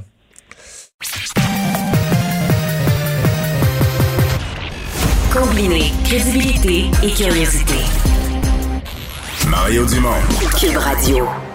Ben voilà, on vous a fait prom- vous promener un peu à travers le Québec. Euh, Il y a euh, beaucoup à, à- à découvrir, euh, des gens qui sont euh, accueillants dans toutes les euh, régions et euh, des, des- des- événements qui méritent. Ce qu'Alan Côté nous disait, c'est quand même, c'est vrai que dans un festival ou dans une activité, il se passe quelque chose et euh, ça peut être une façon, ça peut être quelque chose à greffer à ses vacances, de dire, ben on va aller dans telle région, mais on va en profiter d'y aller au moment où on va pouvoir vivre deux, trois jours en marge d'un festival, d'un festival de musique ou autre. Puisqu'on parle de l'été, puisqu'on parle de mes vacances, euh, ben, Cube Radio ne fera pas relâche pendant que certains euh, vont aller se la couler douce. Euh, Cube Radio va continuer sa programmation euh, tout l'été. Et à cette heure-ci, retour à la maison, euh, c'est Patrick Derry qui va être avec nous. Salut Patrick! Salut Mario. Prêt pour l'été? Ben, je sais pas, on va le savoir lundi. OK, OK. non, mais écoute, moi, je suis, je suis super content. C'est stimulant. J'avais fait euh, un petit peu de remplacement à l'ani- à l'animation cet hiver, notamment dans l'émission de Richard puis euh, de Benoît. Ouais, t'as remplacé Benoît une coupe de repas, mais tu fais de la chronique euh, dans leurs émissions quand même avec beaucoup de contenu, des chiffres, des données. euh, T'es, t'es, t'es habitué à occuper l'espace. Là. T'es pas, euh, tu débarques pas euh, de, de nulle part. là. Non, non, je, suis capable de placoter, mais c'est juste la patinoire est un petit peu plus grande. Ouais. Euh, puis bon, aussi en plus, j'ai des gros souliers à chausser parce que j'embarque dans les tiens. Euh, puis il va avoir, je sais pas quelle pointure que t'as, mais en tout cas. puis et euh, il y a aussi, ben, évidemment, je suis pas- je suis pas tout seul non plus. Il y a, il y a- il y a- ce qui est le fun aussi, c'est les collaborateurs Ouais. parce que ce que j'aime, c'est c'est la, la- la discussion, les, les échanges, confronter les idées, euh, apprendre des choses aussi. Fait qu'il y en a qu'on connaît, là, comme Emmanuel Latraverse, Joseph Facal, Gilles Proux, euh, Yves Daou, de ceux qui écoutent régulièrement à Cube, ils vont être habitués de les entendre, mais il y en a d'autres, des, des nouvelles voix, je devrais dire, pas des nouveaux visages, comme euh, Jérôme Lucier, qui a déjà été chroniqueur à voir et à l'actualité, euh, qui est un peu impliqué en politique aussi, mais qui en est ressorti euh, des journalistes du Journal de Montréal qui vont être là aussi venir faire un tour en ondes qu'on lisait, mais qu'on n'entendait pas nécessairement souvent, comme Sylvain Larocque, Annabelle Blais, le musicien et euh, aussi un peu commentateur politique Nick Payne, euh, des nouveaux visages comme Jean-Benoît Raté, euh, Maxime Lapointe, on va voir Mathieu Goulet au sport. Fait que ça, ça ressemble un peu à ça. J'espère que j'oublie personne, mais c'est un, un peu, euh, un peu le topo. Ouais, c'est quand même une belle, euh, une belle brochette d'opinions et d'intérêts euh, variés. Ça va quand même être un été qui, qui va en actualité, qui va avoir de l'intérêt parce que, qu'on le veuille ou non, euh, quand, on, quand moi je vais revenir au mois d'août, on va être en pré-campagne électorale. Donc tout l'été, les partis vont vouloir attirer l'attention, vont vouloir faire des propositions, peut-être annoncer quelques candidatures. Mon avis, ce que j'appellerais le beat électoral, il va vous apparaître à tous les jours des, des petites nouveautés. Quelqu'un va essayer d'occuper l'espace, là. Ah non, écoute, on manquera pas de stock. Puis en plus, c'est surtout que, tu sais, on a, on, a, cinq partis présentement. C'est, c'est- c'était déjà chargé à quatre. Mais là, on en a un cinquième, évidemment, les conservateurs qui sont qui sont très forts. Évidemment, c'est ça l'élection à, la fin de l'été. Mais tu sais, dans un contexte un peu particulier aussi, où on a un gouvernement qui, euh, qui, en tout cas, qui, qui risque de tout ramasser, mais les autres, évidemment, ils vont se battre. Fait y a aussi des enjeux, non seulement sur les programmes eux-mêmes, mais sur un peu la, santé démocratique aussi au Québec. Là, c'est euh, ça aussi c'est une préoccupation. Puis évidemment les solutions. Moi, ce qui m'intéresse, c'est toujours les, solutions, le plus que la partisanerie ou l'idéologie. C'est qu'est-ce qui marche? Qu'est-ce qu'on peut faire mieux ici? Qu'est-ce qu'on peut aller chercher ailleurs? Fait que c'est euh, non, c'est sûr que ça sera pas plate. Là, on manquera pas de matière cet été. Ben Patrick, euh, je te souhaite un très bel été. Amuse-toi bien avec tes collaborateurs, puis on va écouter ça. Je vais, je vais écouter ça de temps en temps dans ma chaloupe euh, sur mon sel en allant pêcher. Ben écoute, ça m'était le goût de lâcher un coup de fil, lâche-toi là. Puis d'ici là, ben écoute, bonne pêche. Salut! Bonne été. À bientôt. Pendant que votre attention est centrée sur vos urgences du matin, vos réunions d'affaires du midi, votre retour à la maison ou votre emploi du soir, celle de Desjardins Entreprises est centrée sur plus de 400 000 entreprises à toute heure du jour. Grâce à notre connaissance des secteurs d'activité et à notre accompagnement spécialisé, nous aidons les entrepreneurs à relever chaque défi pour qu'ils puissent rester centrés sur ce qui compte, le développement de leur entreprise. Parce qu'en immobilier, faut être à son affaire. Suivez les conseils de nos experts.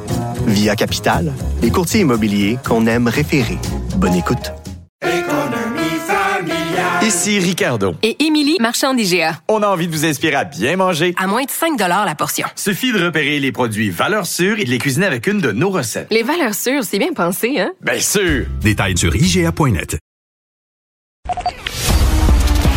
Les vrais enjeux, les vraies questions. Les affaires publiques n'ont plus de secret pour lui. Mario Dumont. Vous avez 24 minutes dans une journée. Tout savoir en 24 minutes. Pour s'informer et comprendre en 24 minutes, ici Mario Dumont, en compagnie de Vincent Dessureau, des studios de Cube Radio, la station d'affaires publique de Québecor. Voici Tout savoir en 24 minutes. Tout savoir en 24 minutes. On a des résultats aujourd'hui dans l'enquête là, menée à la suite de l'assassinat de Bernard Sherfan, euh, ce membre-là euh, associé à la pègre libanaise ou suspecté de l'être, qui a été assassiné 1er juin dernier dans un restaurant de Laval, la perle euh, vietnamienne.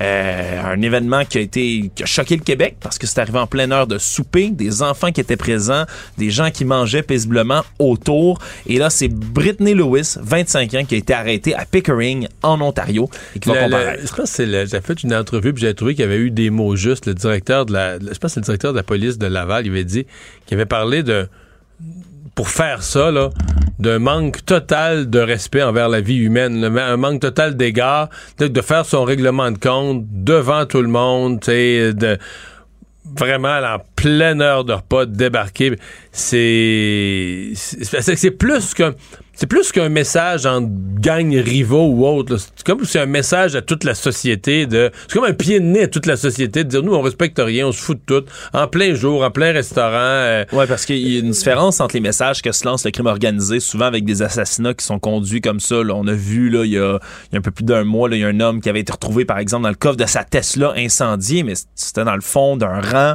Tu on- pas d'un C'est pas mieux, là, mais c'est pas mieux, que mais mon, mon, ouais, mon point étant que c'était... Là, dans ce cas-ci, C'était que pas en public. C'était pas quelque chose où il y avait des enfants très près. Tu Il y, a des- il y a des règlements de compte, c'est toujours tragique qu'il y ait des assassinats. C'est mais... pour ça que le Tzaki, là, il- c'est carrément, il passe, un, il passe un message. À, ils font un pied de nez à la société, il passe un message à la société. Je pense que les gens de Laval vont être rassurés de savoir qu'il y a des arrestations, que cette affaire-là n'est pas une autre qui reste sans, sans suivi sans conséquence. Le Madame Lewis qui va euh, en ce moment être accusée au palais de justice de Laval là, après avoir comparé en Ontario de meurtre au premier degré, de complicité après le fait également. Donc, ça laisse croire qu'elle aurait été impliquée directement dans le crime. Est-ce qu'elle avait le doigt sur la gâchette? C'est ça la question qu'on va se poser. Ça, c'est pas clair.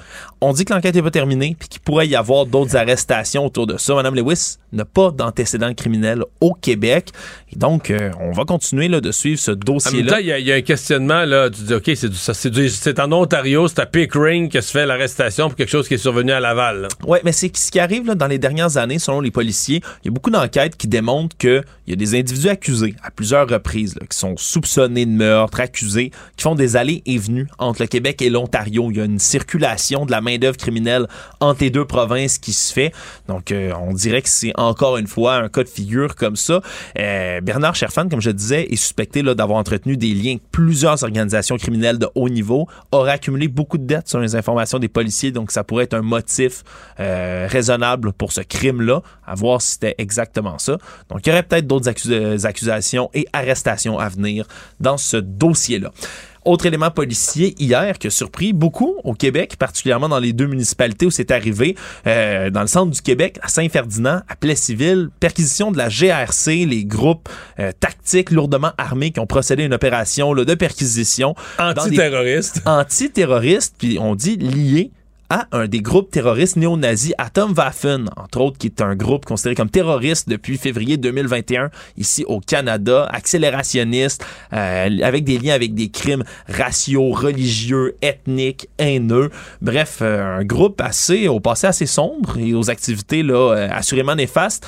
Et il n'y a pas eu d'accusation encore dans ce dossier-là, donc des perquisitions qui ont été faites et on est avare de détails. Mais ils confirment que les perquisitions, dans leur langage, se sont bien, bien passées, sans accroc. Ouais, les sites ont été fouillés, ça s'est terminé vers Ils ont 19 heures trouvé des choses? Ils disent avoir trouvé des Mhm. choses sans préciser là, plus loin. Là. Ils disent pas ce qui a été saisi Mhm. directement parce qu'ils disent que c'est encore lié à d'autres enquêtes. Ça dure depuis 2020, Mario, cette enquête-là. Ce matin, euh, à LCN, j'ai parlé avec le maire de Saint-Ferdinand. Le sujet de l'entrevue que je voulais aborder avec lui, c'est un peu l'atmosphère que ça crée. T'es dans un village de 2000 habitants. Euh, puis, je veux dire, la, la GRC débarque, là, mais pas la GRC. Parce que ce qu'il me disait, c'est qu'au début, les gens pensaient, quand ils ont entendu parler de la GRC dans le village, pensaient que c'était fabrication de stupéfiants. Ouais, un laboratoire de laboratoire, c'est ça.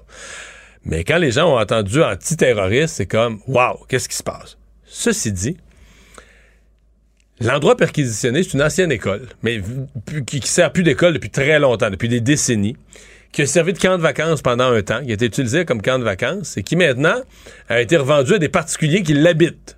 Et Atomwaffen, c'est un groupe habituellement où les gens s'entraînent au maniement d'armes, euh, d'armes d'assaut habituellement. Donc, on peut comprendre qu'ils étaient inquiets de trouver l'autre côté de la porte euh, peut-être des individus armés ou du moins entraînés à manier les armes. Alors, quand ils sont entrés, selon le maire, quand la GRC est entrée, ils ont ouvert la porte de l'édifice, sur quoi ils sont tombés? Deux chèvres. Deux chefs nazis armés. Ça, c'est pas dit. Deux chèvres. Voilà. C'est sûr que ça, ça- disons que Là, l'adrénaline retombe un peu. Est-ce que la GRC les a pris et je te tiens par la barbichette, là? Parce que les- les- Je pense pas qu'il y avait les menottes Mais- adaptées pour les petits sabots. Et, et donc là, on sait pas trop parce que il y, a- il y a plus, il y, a- il y a des personnes, peut-être deux générations qui vivent dans cette maison-là. Donc, mais la dame, semble une des dames qui vit là, l'une des résidentes, est connue dans le village. Pour- mais pas, euh, Pas pour ses activités terroristes. Non, là. vraiment pas. Pour ses convictions environnementales. T'as une opposante à des projets d'éoliennes. Pourtant, les éoliennes, tu sais, les éoliennes, ça, c'est vert. Jusqu'à temps que tu en construises. Ouais. Donc, si tu construis des éoliennes, les envi- si tu construis pas d'éoliennes, les environnementalistes sont pour les éoliennes parce que c'est une énergie verte.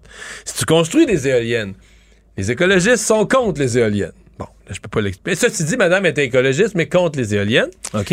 Et selon des témoins, c'est une dame proche de la nature qui parle aux arbres. Voilà. Mais là, pose pas encore la question, est-ce que ce sont des arbres néo-nazis? Je ne sais pas. Je- je- bon, l'histoire ne le dit pas dans ce cas-ci. Ça ne dit pas, elle parle aux arbres. Voilà. Mais autre Donc, ce qu'on sait, c'est que les, gens de la GRC ont été accueillis par deux chèvres. deux chèvres, des, arbres, des arbres qui parlent ou qui parlent pas. On le sait toujours pas. Mais euh, bref, il y a des choses qui ont été saisies. On ne sait toujours pas c'est En quoi. fait, on, on sait qu'elle parle aux arbres. Il n'y a pas le, j'ai pas de témoignage de savoir si les arbres répondent ou pas. Ça, c'est, ça reste là. euh, Ils ont le droit de garder le silence si ça leur tente. C'est vrai. Il y avait un point de presse aujourd'hui. Même les euh, arbres, si les arbres ont un avocat, il vous les encourager à garder le silence. Merci Un Mario. bon Voilà. avocat Euh, va dire aux arbres, gardez le silence. Voilà. Le point de presse aujourd'hui de la santé publique fédérale n'était pas sur les arbres, Marion, Non. mais bien euh, sur quelque chose qu'on pour lequel on a trop eu de points de presse, je pense, dans les dernières années. La COVID-19, parce que, oui, si vous planifiez de passer votre été sans penser du tout à la pandémie qui semble bien derrière nous, eh bien, on prévient que quand même, là, un risque d'une recrudescence de cas possibles au Canada. Ben, Il y en a une petite au Québec présentement, là. Oui, il y a une petite recrudescence des- du nombre de cas, et entre autres, en ce moment, à cause de l'arrivée de deux nouveaux variants. Ça faisait longtemps qu'on avait entendu ce mot-là. là. Je, je me sens porteur de mauvaises nouvelles, Mario, en cette fin de saison. Mais euh, les variants BA4 et BA5, qui sont comme deux variants. Mais Diane Lamar nous en parle depuis un mois, là, de leur arrivée lente, progressive, mais ils viennent d'Europe. Ça euh, fait partie- Ils arrivaient lentement, mais sûrement. fait partie de la famille Omicron, puis ça a gagné du terrain, ces deux variants-là, dans les dernières semaines. On constate, entre autres, cette hausse-là, tu le dis, en Europe, notamment au Portugal. Au Portugal, le BA5 est devenu le variant dominant. Et donc, D'ailleurs, en Europe, là, les autres pays d'Europe l'appellent présentement le variant portugais. là. Ouais. C'est, lui qui, qui est. qui- comme en France, il y a une augmentation des cas, puis il parle du variant portugais. Ouais, parce que comme, comme dans, les, dans le cas de presque tous les variants de la COVID, là, quand on a un variant qui a- qui- qu'on appelle un avantage de croissance par rapport aux autres, il finit par prendre, euh, disons, le dessus et devenir la, la souche prédominante. Et on dit qu'il y a quand même un facteur d'échappement immunitaire, donc qui passerait outre euh, soit vaccin, soit immunité qu'on a. Soit l'avoir déjà eu. ou ouais. l'avoir déjà eu et autres. Donc, même si l'été, habituellement, c'est synonyme de ralentissement, on dit de faire attention. Il pourrait y avoir quand même une recrudescence de cas ici au Canada. Et on dit que Santé Canada est d'ailleurs en ce moment en train d'analyser là, une demande de Moderna pour administrer le vaccin chez les enfants de moins de 5 ans. Il y a une réponse qui devrait venir dans les prochaines semaines. D'ailleurs, aujourd'hui, euh, les États-Unis, l'Agence américaine des médicaments a autorisé là, les vaccins contre la COVID-19 et Pfizer et Moderna pour les tout petits. Donc, dans la tranche des enfants de 6 mois à 5 ans, Pfizer, c'est 3 doses euh, pour le donner. Moderna, c'est 2 doses. Donc, ça permettrait de couvrir cette dernière euh, frange de la population qui n'avait pas accès au vaccin. Il faut quand même attendre que le Centre de prévention de la lutte contre les maladies, là, les CDC aux États-Unis, donne leur accord. Tout savoir en 24 minutes. Hier, à pareille heure, Marion surveillait cette dépression, je vais le dire comme ça, d'un terme doux, là, le- l'alerte météo. D'abord, il faisait noir. faisait très noir. En plein jour, euh, il faisait vraiment très, très sombre. C'était impressionnant. Et puis, il s'est mis à pleuvoir des clous, là, euh, littéralement, là, Mais par pas, la eu- suite. pas eu de grêle à Montréal. Il n'y a pas eu de grêle à Montréal. Il y en a eu il a- juste au nord. Mais il y a quand même, là, après les avertissements, ça a sonné même sur les téléphones cellulaires des gens de la région de Montréal. Ça s'est abattu là, sur le sud du Québec. Donc, euh, beaucoup de pluie, beaucoup, beaucoup, là, de manière là, très forte. Il y a eu des clients qui ont été privés d'électricité. Là, ça a monté rapidement. Ça a atteint plus de 41 000 foyers en début de soirée. Et puis, ça a principalement touché finalement la Montérégie, les Laurentides, Montréal également. Et non, il n'y a pas eu vraiment de grêle ici à Montréal. Il y en a eu dans quelques-unes assez, il y régions. a eu assez d'eau pour qu'elle s'accumule à certains endroits. Là. Ben voilà, Mario, parce que moi, après l'émission hier, là, je, je parlais de mon cas de figure. J'ai voulu prendre le métro. Et le métro était complètement paralysé. Même, on Je dit la que ligne- juste la ligne bleue? on dit que c'est la ligne bleue, mais hier, la ligne verte aussi sur laquelle j'étais, on parlait d'infiltration d'eau, le système entier était ralenti, il y avait des gens sur les rames. On a fait finalement une station, ça s'est réarrêté, une autre, ça s'est Parce réarrêté. qu'il y avait quelques, quelques inondations dans des viaducs, là, des viaducs euh, que- que- qui, qui descendent, puis qui- c'est des lieux d'accumulation d'eau naturelle. Ouais, il y avait des photos qui circulaient sur les réseaux sociaux d'ailleurs d'automobilistes qui ont dû laisser leur voiture sur place parce qu'ils étaient complètement pris justement là, dans cette accumulation d'eau sous les viaducs. Donc euh, ça, euh, ça a quand même fait ses petits dégâts, même s'il n'y a pas eu finalement là, de tornade à proprement dit, là, comme il y avait eu des alertes hier d'environnement. Canada, donc euh, un système qui a fait moins de ravages quand même que le derecho du mois dernier. Ouais, vraiment. Mais tout de même, ça, ça, il y a plu hier à Montréal, c'est tombé fort. Il y a un groupe de camionneurs, Mario, qui a été reconnu devant le tribunal pour avoir passé sous le nez des douaniers canadiens plus de 1000 tonnes de tabac de contrebande qui étaient destinées à la réserve de Kanawake. Tout ça sur une période de deux ans, entre septembre 2017 et mai 2019. 88 Des gens qui n'ont pas manqué d'imagination et d'effort. Non, euh, tout un stratagème qui a été révélé devant le tribunal. C'est 88 camions remorques au total qui étaient remplis de tabac en vrac qui partaient des États-Unis. 217 millions de dollars de pertes en droits de taxes fédérales sur le tabac qui en tout là, qui ont été qui ont échappé comme ça au gouvernement et donc huit co-accusés qui ont été là, finalement là, euh, reconnus devant le tribunal. Euh, ils se partaient donc des États-Unis prenait euh, deux modes opératoires différents, soit un dans lequel il faisait passer deux camionneurs en même temps, un qui avait de la marchandise complètement légitime, de fruits et de légumes. Semble-t-il que c'est la marchandise pour laquelle il y a le moins de questions. là. Comme c'est de l'alimentaire, ils passent souvent, ils amènent du frais, les douaniers sont habitués, fruits et légumes, ils en passent tous les jours. Exact. Donc c'est une de celles qui a le moins de vérification, donc ils se basaient là-dessus, ils basaient leur système là-dessus. Et l'autre camionneur le suivait, le passait exactement en même temps, mais avec euh, à l'intérieur, évidemment, du tabac de contrebande. Et ce qu'ils faisaient, c'est qu'ils échangeaient leurs remorques juste avant de traverser les lignes. Et puis, l'autre côté des douanes reprenait un peu plus loin. De telle sorte que celui qui avait les documents, parce que tu as des documents qui, qui parlent de ton contenu, celui, Ouais. celui qui avait les documents les plus sécures avait, le, avait la cargaison euh, la plus douteuse. et l'autre avait les fruits et légumes en ça. question. Autre stratagème, c'était celui de dissimuler tout ça dans un chargement de copeaux de bois. Donc à l'intérieur même de ces petits copeaux de bois, du tas dans le fond qu'il y avait dans la remorque, on cachait euh, le tabac. Ils ont même créé une compagnie fictive pour ça qui s'appelait Produits Forestiers Drummond. C'est c'est tellement. Quand j'ai vu ça ce matin dans le journal, c'est tellement un nom inoffensif, tu sais, je veux dire. Tu sais, je te dirais, tu vas faire une visite dans. tu sais, tu- tu- je vais te faire visiter une entreprise des produits forestiers. On dirait. Je me pose pas de questions. non, là. On tellement- tu ça pourrait tellement être légitime Ouais, ouais. comme nom d'entreprise. Ils sont pas, sont pas allés chercher loin, là, tu sais, c'est et donc, finalement, ça a pris quand même beaucoup de techniques. les dans produits forestiers Drummond, ça n'a jamais vraiment existé. Là. Ouais, c'était une- plus euh, produit du tabac Ouais, là, ça aurait dû s'appeler comme ça. Bref, euh, ils ont été là euh, donc reconnus devant le tribunal, mais c'est un stratagème là, assez élaboré, merci, qui a permis là, de passer comme ça, sans encombre, aux douanes. Mais ils se sont fait prendre. Oui, ils se sont fait prendre À la- finalement à la parce fin, que À la fin, ils se sont fait prendre. mais ça a pris quand même toute une technique. Ah ouais, hein. ouais, ouais. Ça a pris des, euh, de la filature, de l'analyse de registres téléphoniques, des données de géolocalisation, données financières. Les enquêteurs vraiment qui ont travaillé d'arrache-pied pour être capables de Puis les là, ben, ils ont plaidé coupables, ils ont avoué leur crime. on se souviendra de la frénésie qu'il y avait au début de la pandémie. Je reviens sur une nouvelle COVID. Frénésie pour trouver de l'équipement médical. Oui, l'équipement de protection individuelle, on en manquait beaucoup. On a fait toutes sortes de commandes, mais également la pénurie de ventilateurs. Parce qu'au départ, là, aux soins intensifs, c'était la ressource qu'on avait besoin vraiment pour ouvrir Pour intuber lits les gens, les garder vivants. intuber les gens, les garder vivants. Mais là, en ce moment, ce qu'on apprend, c'est que plus de la moitié des 40 000 ventilateurs qui ont été commandés par Ottawa au début de la pandémie, qui sont en ce moment inutilisés, qui sont stockés dans la réserve fédérale d'urgence.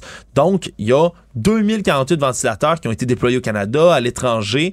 Il y a 27 687 appareils qui ont été livrés au pays en date de mai 2021. Et donc, c'est un peu plus de 25 000 qui se trouvent en ce moment dans la réserve d'urgence nationale, qu'on n'a pas touché, qui sont là et qui, vu qu'il n'y a plus de cas, heureusement, n'ont pas Ben, été on en utilisés. aura peut-être besoin pour la septième vague. Ou la huitième. Ou la neuvième. Ouais, si Ou on la arrive. Ben, voilà. Euh, mais le problème, c'est que. Ou ben, peut-être a- jamais. Ben, on l'espère, Mario, mais il y a un autre problème. C'est que ben, la commande n'est pas complète encore. La commande a été réalisée au printemps 2020. Il y en a encore qui sont censés arriver. Et là, Service public et approvisionnement Canada essaie d'annuler ce qui reste de la commande parce que ça a coûté quand même 1,1 milliard de dollars. Et là, on se rend compte qu'on en a beaucoup, qu'on les a pas utilisés. Et donc, qu'il faut cesser d'en recevoir. On ne sait pas si ça va être annulé, ce contrat-là, bel et bien. Que techniquement, on a 25, 25 000 qui servent pas. Puis il y en a d'autres. La, la commande n'est pas finie. Là. La commande n'est pas finie, on pourra en recevoir d'autres. Et là, euh, oui, on veut tenter là, d'en donner à l'étranger, ceux qui en ont le plus besoin et autres. Mais on peut pas vraiment blâmer Ouais, d'avoir avec, les, tenté avec, les taux de avec les taux de vaccination, des gens qui se retrouvent aux soins, il y en a encore, là, mais des gens qui se retrouvent aux soins intensifs sous ventilation, c'est des beaucoup plus petits nombres. C'est Ouais. pas, pas comparable. 25 000, c'est beaucoup. Et donc, il va falloir voir comment on va, on va euh, distribuer tout ça, Ouais. les administrer et les gérer. Un dernier mot, euh, encore une fois, sur les mesures sanitaires, pandémie. Il y a des gens qui considèrent que les mesures sanitaires, c'est encore trop, ce qui en reste au Canada. Entre autres, le groupe Veteran for Freedom, qui qui se décrivent eux-mêmes comme un groupe d'anciens combattants canadiens qui sont désireux de rétablir les libertés fondamentales pour tous les Canadiens. Ces gens-là, c'est eux qui étaient, entre autres, avec... Mais les seules libertés qui les intéressent, c'est les mesures sanitaires. là. Voilà. Il n'y a, pas tellement d'autres exemples de liberté. Il n'y a pas grand-chose d'autre à mentionner. Vous l'avez compris, c'est des gens qui étaient, entre autres, là, avec euh, les mouvements pour la liberté, le convoi des camionneurs qui est allé occuper les rues du centre-ville d'Ottawa pendant trois semaines et autres. Et eux veulent retourner à Ottawa et manifester, et ce jusqu'à la fin de l'été. Ils ont affirmé vouloir établir un camp semi-permanent à l'est d'Ottawa, qu'ils vont appeler Camp Eagle, et veulent continuer d'organiser des événements comme ça de manifestations tout l'été. Ils ont prévu quand même là, de rencontrer mercredi prochain jusqu'à 17 députés fédéraux pour la plupart conservateurs, Mario, à la grande Pour leur surprise. expliquer leur doléance. Pour leur expliquer leur doléance. Mais sincèrement, là, bon, je ne pense pas qu'il y ait assez de monde pour paralyser la ville d'Ottawa, un. Mais deux, je comprends les gens d'Ottawa d'être nerveux? Les gens d'Ottawa, tu, tu leur dis manifestation contre les mesures sanitaires. Ce qu'ils ont vécu est tellement horrible. Je, quand je dis les gens, les commerçants, euh, les gens qui, qui, qui, qui souhaitent juste une tranquillité, des tranquillités, qui vivent dans des... Hey, trois semaines à se faire réveiller par ouais, des klaxons, appartements qui sont juste des, du résidentiel dans ce coin-là. Mais euh, pour les manifestants, tu te dis ouais.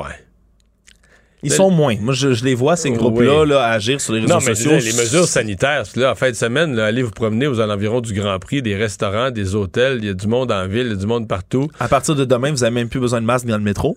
C'est vrai, à partir de demain.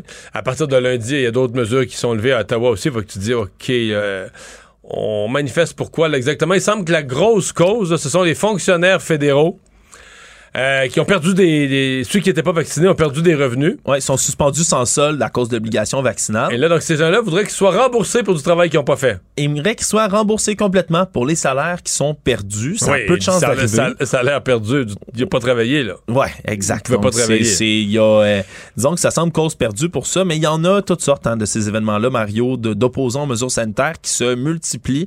Euh, demain, là, c'est événement assez marginal. Il y a même pas 1000 personnes qui ont affiché vouloir y aller, mais il y a une fameuse manifestation contre les merdias du Québec.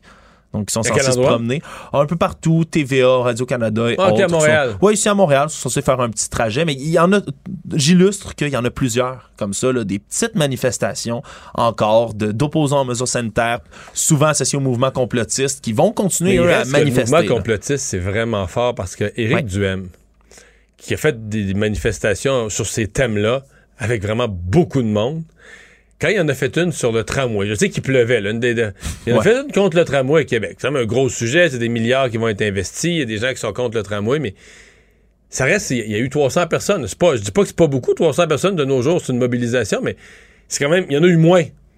Dire, si Éric Duhem, le même jour, avait dit euh, oublie le tramway, on fait une manifestation contre. Invente n'importe quoi lié aux mesures sanitaires, il y aurait eu plus de monde. Oui. Dès, s'il avait mis une théorie du complot La vaccination, euh, contre la N'importe vaccination. quoi, il y aurait eu plus de monde. C'est sûr qu'il y aurait plus de monde. Puis la preuve que ça a beaucoup de traction, c'est qu'on retrouve ces thématiques-là au- en plein cœur en ce moment de la campagne à la chefferie conservatrice au Parti conservateur du Canada. Quand Pierre Poilievre va illustrer ses propos en disant Moi, si je suis élu, puis si je suis premier ministre du Canada, on n'ira jamais au Forum économique mondial à Davos. Puis ces gens-là, là-bas, Carlos Schwab, l'économiste en chef, on, on verra jamais ces gens-là ça, ça peut sembler, bon, dans sa même ligne où euh, il parle des crypto-monnaies, il s'oppose à ces systèmes-là. Mais le problème, c'est que, sans le nommer directement, le Forum économique mondial, c'est comme un ennemi numéro un de certains mouvements complotistes. C'est ceux qui Mais pensent que c'est pensent le grand complot. le, ben, le grand complot, mais même certains plus précis, comme le Great Reset, là, le grand reset, comme on l'appelle, euh, ou euh, encore là, cette espèce de, d'ordre mondial, là, ce qu'on appelle en anglais le New World Order, qui pense que ce forum économique mondial-là, ce sont les élites cachées du monde qui contrôlent l'économie derrière. Et même, Mario, je vais te le dire, c'est lié avec beaucoup de théories antisémites qui disent Carlos Schwab, George Soros sont des juifs méchants, véreux, qui contrôlent toutes les banques dans l'ombre. Et sans donc le nommer directement, ça peut sembler bizarre que Pierre Poilievre le parte en croisade contre le Forum économique mondial. Ça sort d'où, vous allez vous dire? Ben, c'est que sans le nommer, sans le dire directement, ben, il va chercher les complotistes qui vont l'appuyer. Non, absolument. Non, ça leur plaît. C'est-à-dire qu'il il- il sait dire des choses que le commun des mortels comprend pas. Il se dit, ben, il est contre ça. Je sais pas pourquoi. C'est pas important. Mais que les gens qui, sont- les gens qui passent leur journée sur des sites complotistes disent Ah, il était avec nous. Comment, comment il était avec nous autres, il a dit ça, là. C'est un phénomène qu'on appelle en anglais le dog whistling. Ouais, le, le sifflet à chien, donc le, le- en, en référence à l'ultrason, tu sais que les chiens sont les seuls à entendre quand tu le Que le- siffles. que les- les que les humains pas. comprennent pas, mais c'est la même chose et Trump, entre autres Donald Trump était passé maître dans cet art-là, nommait lui-même dans ses conférences de presse de manière cryptique disait il y a une grande tempête qui s'en vient. A great storm is coming. Ça c'est des mots importants dans la mythologie de QAnon, entre autres. Donc, il a fait ce phénomène-là longtemps avec grand succès. Et donc, ça ne m'étonne pas là, de le voir comme ça, réutilisé ici au Canada. Petite nouvelle euh, locale et à la fois internationale, Mario, il y a un commerce de jeux vidéo rétro à Montréal qui a eu une très grande surprise parce qu'il a vu un client de marque entrer. Un client connu? Un client connu et ça me fait rire parce que ce magasin-là est juste à côté de chez moi, au coin de ma rue et j'aurais donc pu y aller et j'aurais pu apercevoir. Mais le- c'est un commerce de jeux vidéo Rétro. Rétro. Rétro. Ça va, euh, on- dans le fond, on peut acheter des vieilles consoles de jeux. là. Quand je dis vieilles, évidemment, ça va être des Sega Genesis, euh, des euh. Nintendo, qui fonctionnent encore. Puis il y a un grand intérêt dans le marché du jeu vidéo. Les gens adorent jouer à ces consoles rétro-là parce que comme ils s'en fait plus, ça devient des objets de collection. C'est un des derniers moyens de jouer à ces vieux jeux-là dans leur forme originale. Et là, il est entré dans son magasin un homme avec un masque dans le visage, casquette très basse sur les yeux, qui était méconnaissable, qui restait là à peu près une demi-heure, qui venait pour s'acheter, entre autres, justement, une vieille console Sega Genesis. Il y avait les moyens de la payer? oui, il y avait les moyens de payer tout ça. Il est resté une demi-heure environ dans son magasinage. Et lorsqu'il est arrivé pour payer ses achats, ben, le propriétaire ou copropriétaire du magasin, Dominique Bourret, s'est rendu compte que la carte affichait le nom de Lewis Hamilton. Septuple champion du monde de Formule 1 qui était dans son magasin et qui a acheté entre autres un jeu de Formule 1, un vieux jeu pour aller avec sa Sega Genesis. Il a acheté cette console-là parce que c'est la console de son enfance, semble-t-il. Et il voulait avoir la console pour jouer en fin de semaine, ici, pendant qu'il est à Montréal au Grand Prix, pour jouer à l'hôtel. Et on, on l'a su par la suite parce que Lewis Hamilton a lui-même là, parlé de ses achats sur les réseaux sociaux qu'il a démontré, donc déballer tout ça euh, en grande pompe dans sa chambre d'hôtel. Ouais, c'est bon. Donc, euh, dans- en plein milieu de Schlaga, Maisonneuve, euh, Lewis Hamilton s'est promené pour venir acheter des, des jeux vidéo usagés. Donc, euh, c'est une grande nouvelle pour le monde du Ouais, jeu des retombées montréalais. pour l'économie locale. Des belles retombées pour l'économie locale. Une petite dernière nouvelle, Mario, également avant de finir. Il y a une erreur qui a coûté quand même cher en Californie. Un gérant d'une station d'essence qui a perdu son travail parce que il a mis la virgule du prix de l'essence au mauvais endroit. Est-ce qu'il a fait quoi plutôt que quoi? Eh bien, le gallon d'essence qui se vend en ce moment 6,99 le gallon est devenu 69 cents. Oh. Et donc, dans la petite localité donc de Rancho Cordova, en Californie, il y a des milliers et des milliers d'automobilistes qui se sont déplacés pour venir donc profiter de ce prix de l'essence-là. C'est resté comme ça pendant trois heures et donc la station d'essence aurait perdu plus de 16 000 dollars de profit autour de ça. Et donc là, malheureusement, ben, a perdu son emploi et sa sœur, dans une gentillesse, a parti une campagne GoFundMe sur Internet pour rembourser ce que son frère a perdu. Et donc, euh, ça a presque accumulé le total qui a été perdu. Mais donc, faites attention quand vous placez vos virgules. Ça peut avoir des conséquences néfastes. Résumé l'actualité en 24 minutes, c'est mission accomplie. Pendant que votre attention est centrée sur cette voix qui vous parle ici, ou encore là, tout près ici, très loin là-bas, Celle de Desjardins Entreprises est centrée sur plus de 400 000 entreprises partout autour de vous. Depuis plus de 120 ans, nos équipes dédiées accompagnent les entrepreneurs d'ici à chaque étape pour qu'ils puissent rester centrés sur ce qui compte, la croissance de leur entreprise. Parce qu'en immobilier, pour être à son affaire, suivez les conseils de nos experts. Via Capital, les courtiers immobiliers qu'on aime référer. Bonne écoute. Ici Ricardo. Et Émilie, marchand d'IGA. On a envie de vous inspirer à bien manger. À moins de 5 la portion. Suffit de repérer les produits valeurs sûres et de les cuisiner avec une de nos recettes. Les valeurs sûres, c'est bien pensé, hein? Bien sûr! Détails sur IGA.net. Mario Dumont. Joignez-vous à la discussion. Appelez ou textez le 187 Cube Radio 1877 827 2346.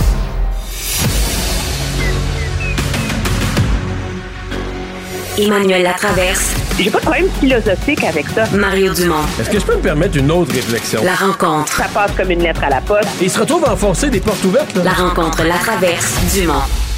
Emmanuel Latraverse se joint à nous pour cette dernière de la saison. Bonjour Emmanuel.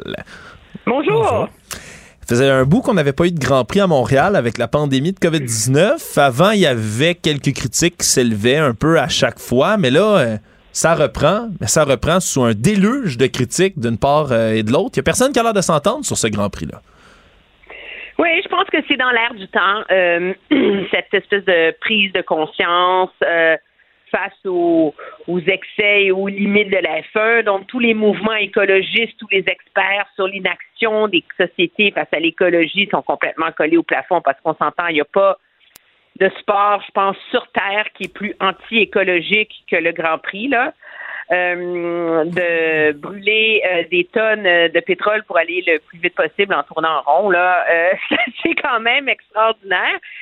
Il faudrait voir. Là, je veux dire, il y a plein de vols, il y a plein de sports où euh, ils changent de ville à toutes les soirs. Ils font, ils font beaucoup bien juste. C'est quoi, c'est 16 Grands Prix par année?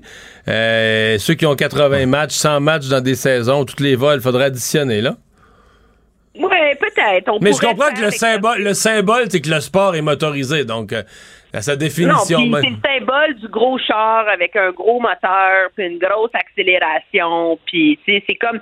Ça fait très ça demeure quand même très années 80, tu sais, comme euh, comme euh, comme image. Là, on reviendra au, à la question de la euh, de, la prostitution là, qui est liée au Grand Prix. C'est un débat séparé. Mais ce que je trouve extraordinaire dans ce débat-là sur le Grand Prix, c'est que dans mon esprit, il incarne toute l'ambivalence et toutes les contradictions de notre société face au changement climatique.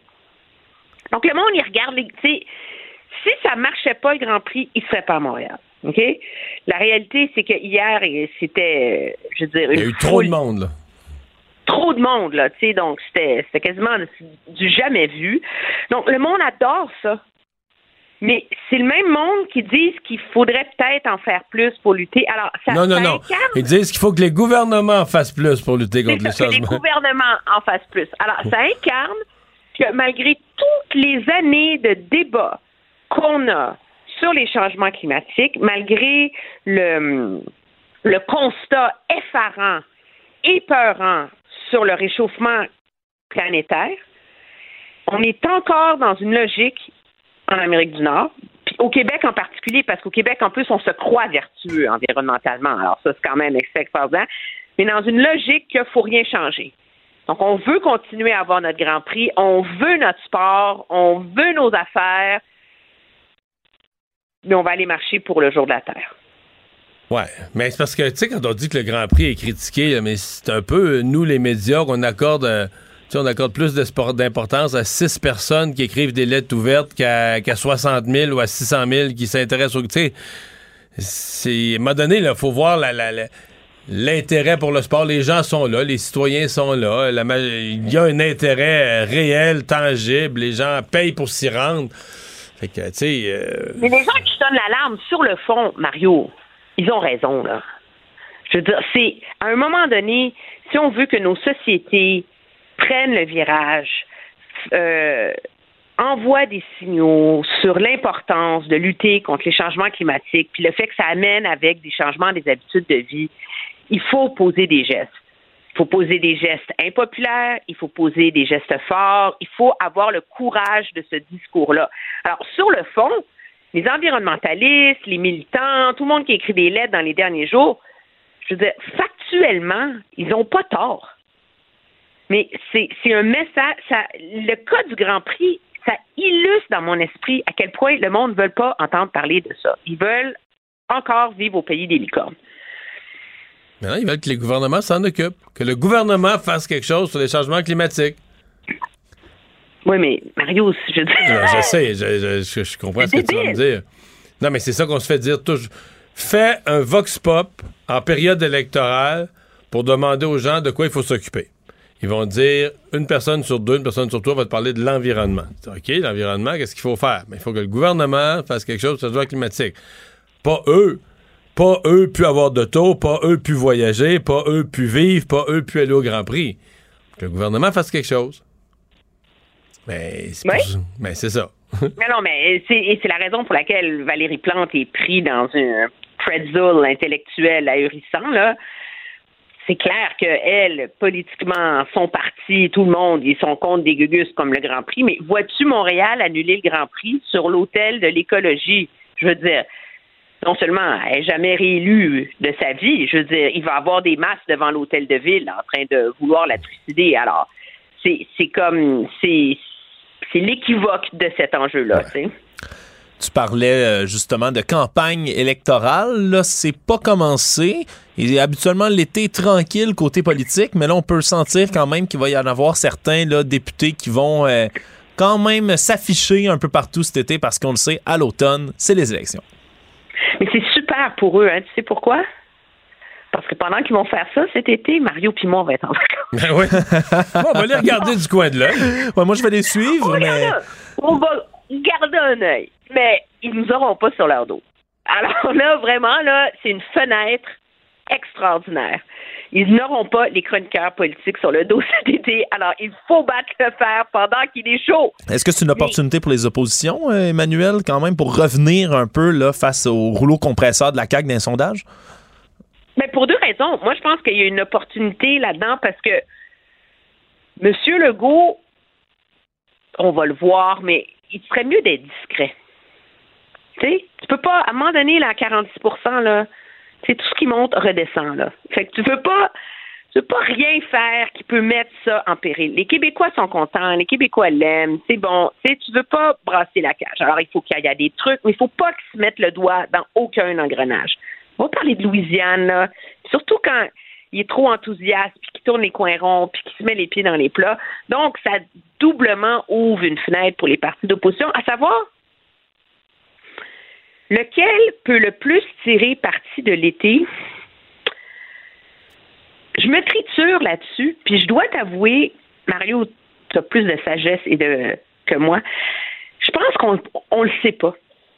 Parce que il y a une impression qu'il va falloir qu'il y en ait un des trois, entre Dominique Anglade, ou des quatre en vérité, entre Dominique Anglade, entre Éric Duhem, Paul Saint-Pierre Plamondon, Gabriel Nadeau-Dubois. Il y en a un autour duquel le jello pourrait plus prendre, comme alternative à M. Legault. Mais la réalité, c'est quand tu as des partis qui sont aussi faibles qu'ils le sont en ce moment, c'est pas vraiment eux qui peuvent générer ça.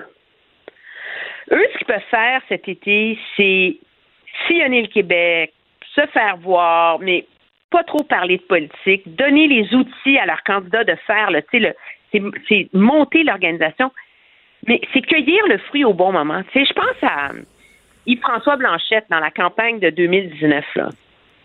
Ça allait pas extraordinairement bien, ses affaires, tu sais. Mais là, il y a eu l'histoire de la loi 21, puis là, pour l'instant, puis là, là, il a pris le fruit, il a cueilli le fruit, ou il a pris le ballon, prenez l'analogie que vous le voulez, puis il a parti à courir avec, puis il a réussi. C'est ça. Moi, je pense que c'est un événement comme ça qui va pouvoir aider un parti d'opposition pendant la campagne électorale. Ouais. Mais moi, tu dis c'est difficile de déterminer euh, lequel, tu sais, va, va, va réussir à capter l'attention, gagner des points. En, ce qui me concerne, il y a quand même un petit avantage Québec solidaire. En fait, c'est le parti... Si j'y vais par la polarisation, c'est-à-dire que tu dis, OK, la CAQ sont forts, qu'est-ce qui est le plus là, à l'opposé de la CAQ ou anti-CAQ, ou tu sais que ça reste pour moi, là, sur le plan de l'identité et de l'axe droite-gauche, là, euh, les échanges les plus vifs à l'Assemblée nationale, etc., il a l'air d'avoir un léger avantage, Gabriel Nadeau-Dubois. Il est peut-être un des plus talentueux de ceux qui sont sur la patinoire à l'heure actuelle.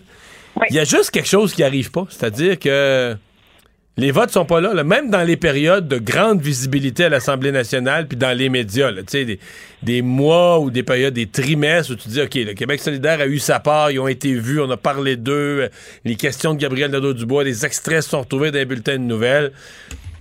Ben, t'arrives à la fin du, du, du mois, t'arrives à la fin du trimestre, tu sondes, là, puis les votes sont pas là. Il y a une appréciation, il y a un respect du bon travail, il y a une... certainement les gens vont, vont, vont acquiescer au fait que le, le- le jeune homme a des beaux talents, mais les vo- en fait, Parce que c'est c'est le problème de QS, c'est que c'est pas un parti de masse, c'est un Ouais. parti de niche. T'as raison. Mais qui pourrait élargir sa base. Ils ont- je pense, je pense qu'ils vont avoir des bons candidats, une bonne stratégie, que leur matériel publicitaire va être beau. Moi, je les sens prêts pour cette campagne-là. Mais les autres aussi, les conservateurs aussi sont prêts. Euh, les libéraux ont déjà commencé des pubs. On va voir aller ça cet été et je te souhaite, Emmanuel, un très bel été. Toi aussi, j'ai hâte de te retrouver le 22 août. Excellent. Bye bye. Au revoir, bye. Combiner crédibilité et curiosité. Mario Dumont. Cube Radio. On parle sport avec Mathieu Boulet. Salut Mathieu. Hey, salut Mario. La, la première question que tu, que tu me poses d'un sujet que tu euh, suggères, euh, qui va succéder à Shea Weber comme capitaine du Canadien, mais je peux pas aller tout de suite à celle-là, j'en ai une préalable. Qu'est-ce que c'est ça? Qu'est-ce que pourquoi Vegas? euh, Est-ce que là, Vegas a donné un vrai joueur? Démêle-moi, là. Moi, j'ai l'impression que Vegas a donné un vrai joueur, puis Canadien donne un contrat dont on se débarrasse, mais c'est quoi l'intérêt de Vegas? Ben, en fait, Vegas voulait se débarrasser de Evgeny Dadonov depuis, euh, depuis ça fait plusieurs mois là, lors du lors de la dernière date limite de transaction. Les Golden Knights de, de Las Vegas voulaient échanger Dadonov. Euh, non seulement c'était comme un mal aimé. Euh, parce que son rendement n'était pas à la hauteur de son contrat de 5 millions de dollars par saison. Euh, là, a- son, rendement il est en haut de celui de Weber pour les prochaines années, non? Oui, mais là, lui, euh, il reste une année de contrat à 5 millions de dollars, Mario. Fait que pour l'année prochaine, le Canadien, là, il sauve euh, environ 2 millions de dollars. Mais après ça, ils peuvent ils peuvent soit échanger Dadonov ou ils peuvent le laisser aller, mais ils sont pas attachés pendant trois saisons encore avec le contrat de Weber. Le but, c'était vraiment de, de passer le contrat de Weber, ça c'est fait. Mais là, ça ouvre la porte où ce que Carey Price, qui n'est pas en mesure de jouer, ils peuvent l'envoyer sur la liste des blessés à de longue durée. Donc, ça pourrait être un 10 millions et demi de dollars de disponible pour Ken Hughes. Parce que là, la- la- la- le blessé de longue durée, ça, c'est juste une chaise par équipe, puis là, c'est Weber qui est assis dessus. Donc là, Weber étant plus là, le Canadien a l'opportunité. Mais ça- je repose ma question. Tu, dis, tu dis Vegas, il voulait se débarrasser de Dadonov, mais il n'aurait pas pu obtenir un, un- un- un joueur qui joue. À moi, est-ce que tu penses que Weber va rejouer? Moi, je me suis posé la question en voyant, en voyant l'échange. Est-ce qu'il pense que Weber pourrait rejouer une saison? Impossible. Impossible, ça, c'est fini. il- il- le, le- gars, là, il est tellement éclopé, il est tellement magané que là, il a un position, un genou, une cheville. Euh, Tu sais, là, nomme toutes les parties de l'anatomie. Je pense qu'il est blessé partout. Et cette année, euh, s'il avait été en mesure de jouer, je pense qu'il aurait pu jouer. Mais là, euh, je veux dire, s'il avait pu jouer, mais là, les médecins, là, c'est un avis médical, deux avis mé- avis médicaux. C'est sûr que le médecin du Canadien est impliqué là-dedans. C'est sûr certain que euh, s'il avait pu jouer, il aurait joué. Mais euh, là, cette année, euh, ils ont entretenu le mystère toute la saison. Puis là, à un moment donné, ils ont, ils ont mis son nom sur la liste des blessés longue durée. Et puis là, ben, on connaît la suite. Euh, le, le pauvre Shea, ben, il n'a pas joué. Puis il, est- il est chez eux euh, dans le jouera- dans, ton esprit, dans ton esprit, là, il mettra jamais le, le chandail des Golden Lights sur son dos. Non, euh, à moins qu'à moins qu'il euh, soit Jésus puis qu'il y ait un miracle, là, tout d'un coup, là, Mario, je vois pas comment que ce gars-là peut revenir sur une patte noire. Ce qui nous amène à ta prochaine question. Qui va succéder à Shea Weber comme capitaine du Canadien? Qui sont dans ton esprit les trois ou quatre candidats? Ben moi, là, mes deux favoris, où ce que je mettrais un, un vieux deux en papier dessus, là, c'est vraiment Brendan Gallagher ou le défenseur Joel Edmondson. Je- les deux, le, le premier, Brendan Gallagher, ça fait plusieurs fois que son nom revient pour devenir le futur capitaine du Canadien. Et je pense que c'est le bon gars pour euh, s'asseoir dans cette chaise-là. Ah, ouais. Euh, oui. Ben, je- Fini. C'est un, gros con- c'est un gros contrat pour un gars qui fera plus jamais 10 buts. Ouais, mais je te dirais que Là, le il va gars, se mettre il, cette pression. Il y a le cœur. Non, mais je, je veux vraiment pas parler contre le cœur, l'énergie. Mais il peut plus suivre le rythme du jeu. Je, je sais plus qu'est-ce que. Pour moi, c'est un problème pour Ken Hughes, c'est un problème majeur, le contrat de Gallagher. Tout à fait. Mais là, pour, pour le moment qu'il reste euh, avec le Canadien, ça peut être un très bon porte-parole pour le Canadien. Il est vraiment à l'aise dans le marché de Montréal. Euh, il est représentant des joueurs euh, à l'association des joueurs pour le Canadien. Ce gars-là a beaucoup de chapeaux encore, malgré son, son mauvais contrat. Le mauvais contrat, c'est pas de la faute à Brandon Gallagher, c'est vraiment de la faute à Bergevin qui a donné. tu sais. Ouais. Mais pourquoi on met pas Suzuki tout de suite? Pourquoi on dit pas, là, on fait la vraie affaire? La première année, il va être un peu jeune pour être capitaine. La deuxième année, ça- on investit, on prépare l'avenir, puis on met, c'est lui le capitaine, là. Non? Ben ouais, j'ai, j'ai- non, mais je je ferais pas ça, Mario, parce que je pense que ça serait mettre une, une pression vraiment indue sur le jeune. Et euh, ma- euh, Ouais. Suzuki, c'est sûr qu'il va, être, il va être capitaine un jour. Ça, là, on, on- c'est, c'est écrit dans le ciel. Mais le problème, c'est que moi, avec la pression de Montréal, les deux prochaines années, là, la prochaine année, ça va être c'est sûr, mais la deuxième, la, la, d'ici deux ans, là, non, je serais bien surpris qu'on ait un club gagnant à Montréal. Moi, je pense qu'il devrait y avoir les meilleures dispositions. Mettez un vétéran. Le jeune, le jeune Suzuki, il va apprendre de ces gars-là, d'un Gallagher, d'un Edmondson, comment ça fonctionne avec les jeunes joueurs. Puis ça va lui permettre de vraiment bâtir un poste de capitaine sur mesure pour lui. Là, il va devenir comme le, le, le chef, si tu veux, de la meute euh, d'ici deux ans. Après ça, ben, Gallagher, peut-être qu'il partira dans une transaction. tu sais. Non, mais j'aime ton raisonnement. Je, je- je me rallie sur un point, c'est que c'est vrai que l'année prochaine ne sera pas facile. Que si tu mets un jeune, elle risque d'être encore plus difficile. L'année qu'on vient de vivre, on avait mis un X à la saison à Noël. L'année prochaine, je pense que ça va être encore plus dur sur le moral. L'équipe sera pas beaucoup meilleure, les attentes vont être plus élevées. Alors peut-être c'est vrai que mettre dans cette tempête-là un jeune comme capitaine, c'est peut-être pas tellement le fun euh, pour, pour lui. Euh, et c'est et c'est libre cet après-midi euh, au Grand Prix euh, Montréal? Qu'est-ce que ça a donné? Ben là, euh, présentement, ça roule encore pour une deuxième session de- d'essai libre. Et euh, présentement, c'est la domination des Red Bull, euh, des, des- de Sergio Perez et de Max Verstappen. Et on voit aussi peut-être un qui, qui pourrait les, les, les- le lancer peut-être un, les défier un petit peu. Tu as les Ferrari avec euh, Carlos Sainz et euh, Charles Leclerc. Mais encore là, la domination des Red Bull est, est effarante, dans le sens qu'à ligne droite, ils ont, ils ont une vitesse supérieure aux autres. On le voit à l'œil et on le voit aussi sur les chronos. Et j'ai l'impression que ça, en fin de semaine, je serais pas surpris que Max Verstappen et Sergio Perez complètent le doublé là, euh, euh, au fil d'arrivée. Doublé Red Bull. Là, il te reste euh, 15 secondes. Deuxième match de la Coupe Stanley, de, la finale de la Coupe Stanley demain? Oui, euh, oui, tout à fait. Euh, ça va, ça va être le deuxième match. J'ai très hâte de voir ça, Mario, voir comment que les euh, le Lightning va se va se relever de la, de la première de- du premier match. Euh, Est-ce que Vasilevski va, va revenir, va de Non, on va revenir le- Vasilevski?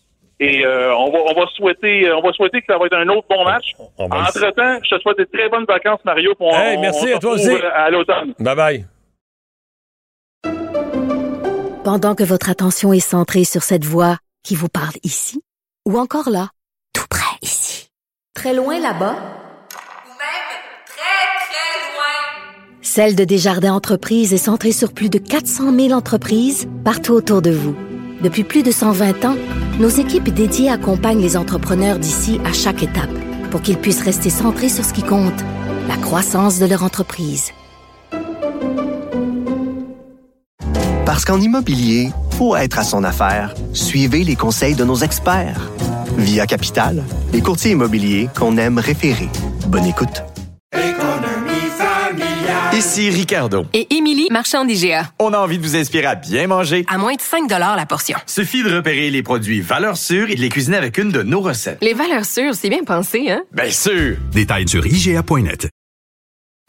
Il analyse la politique, il sépare les faits des rumeurs. Mario Dumont. Cube, Cube Radio. Cube Radio. Cube Radio. En direct à LCN.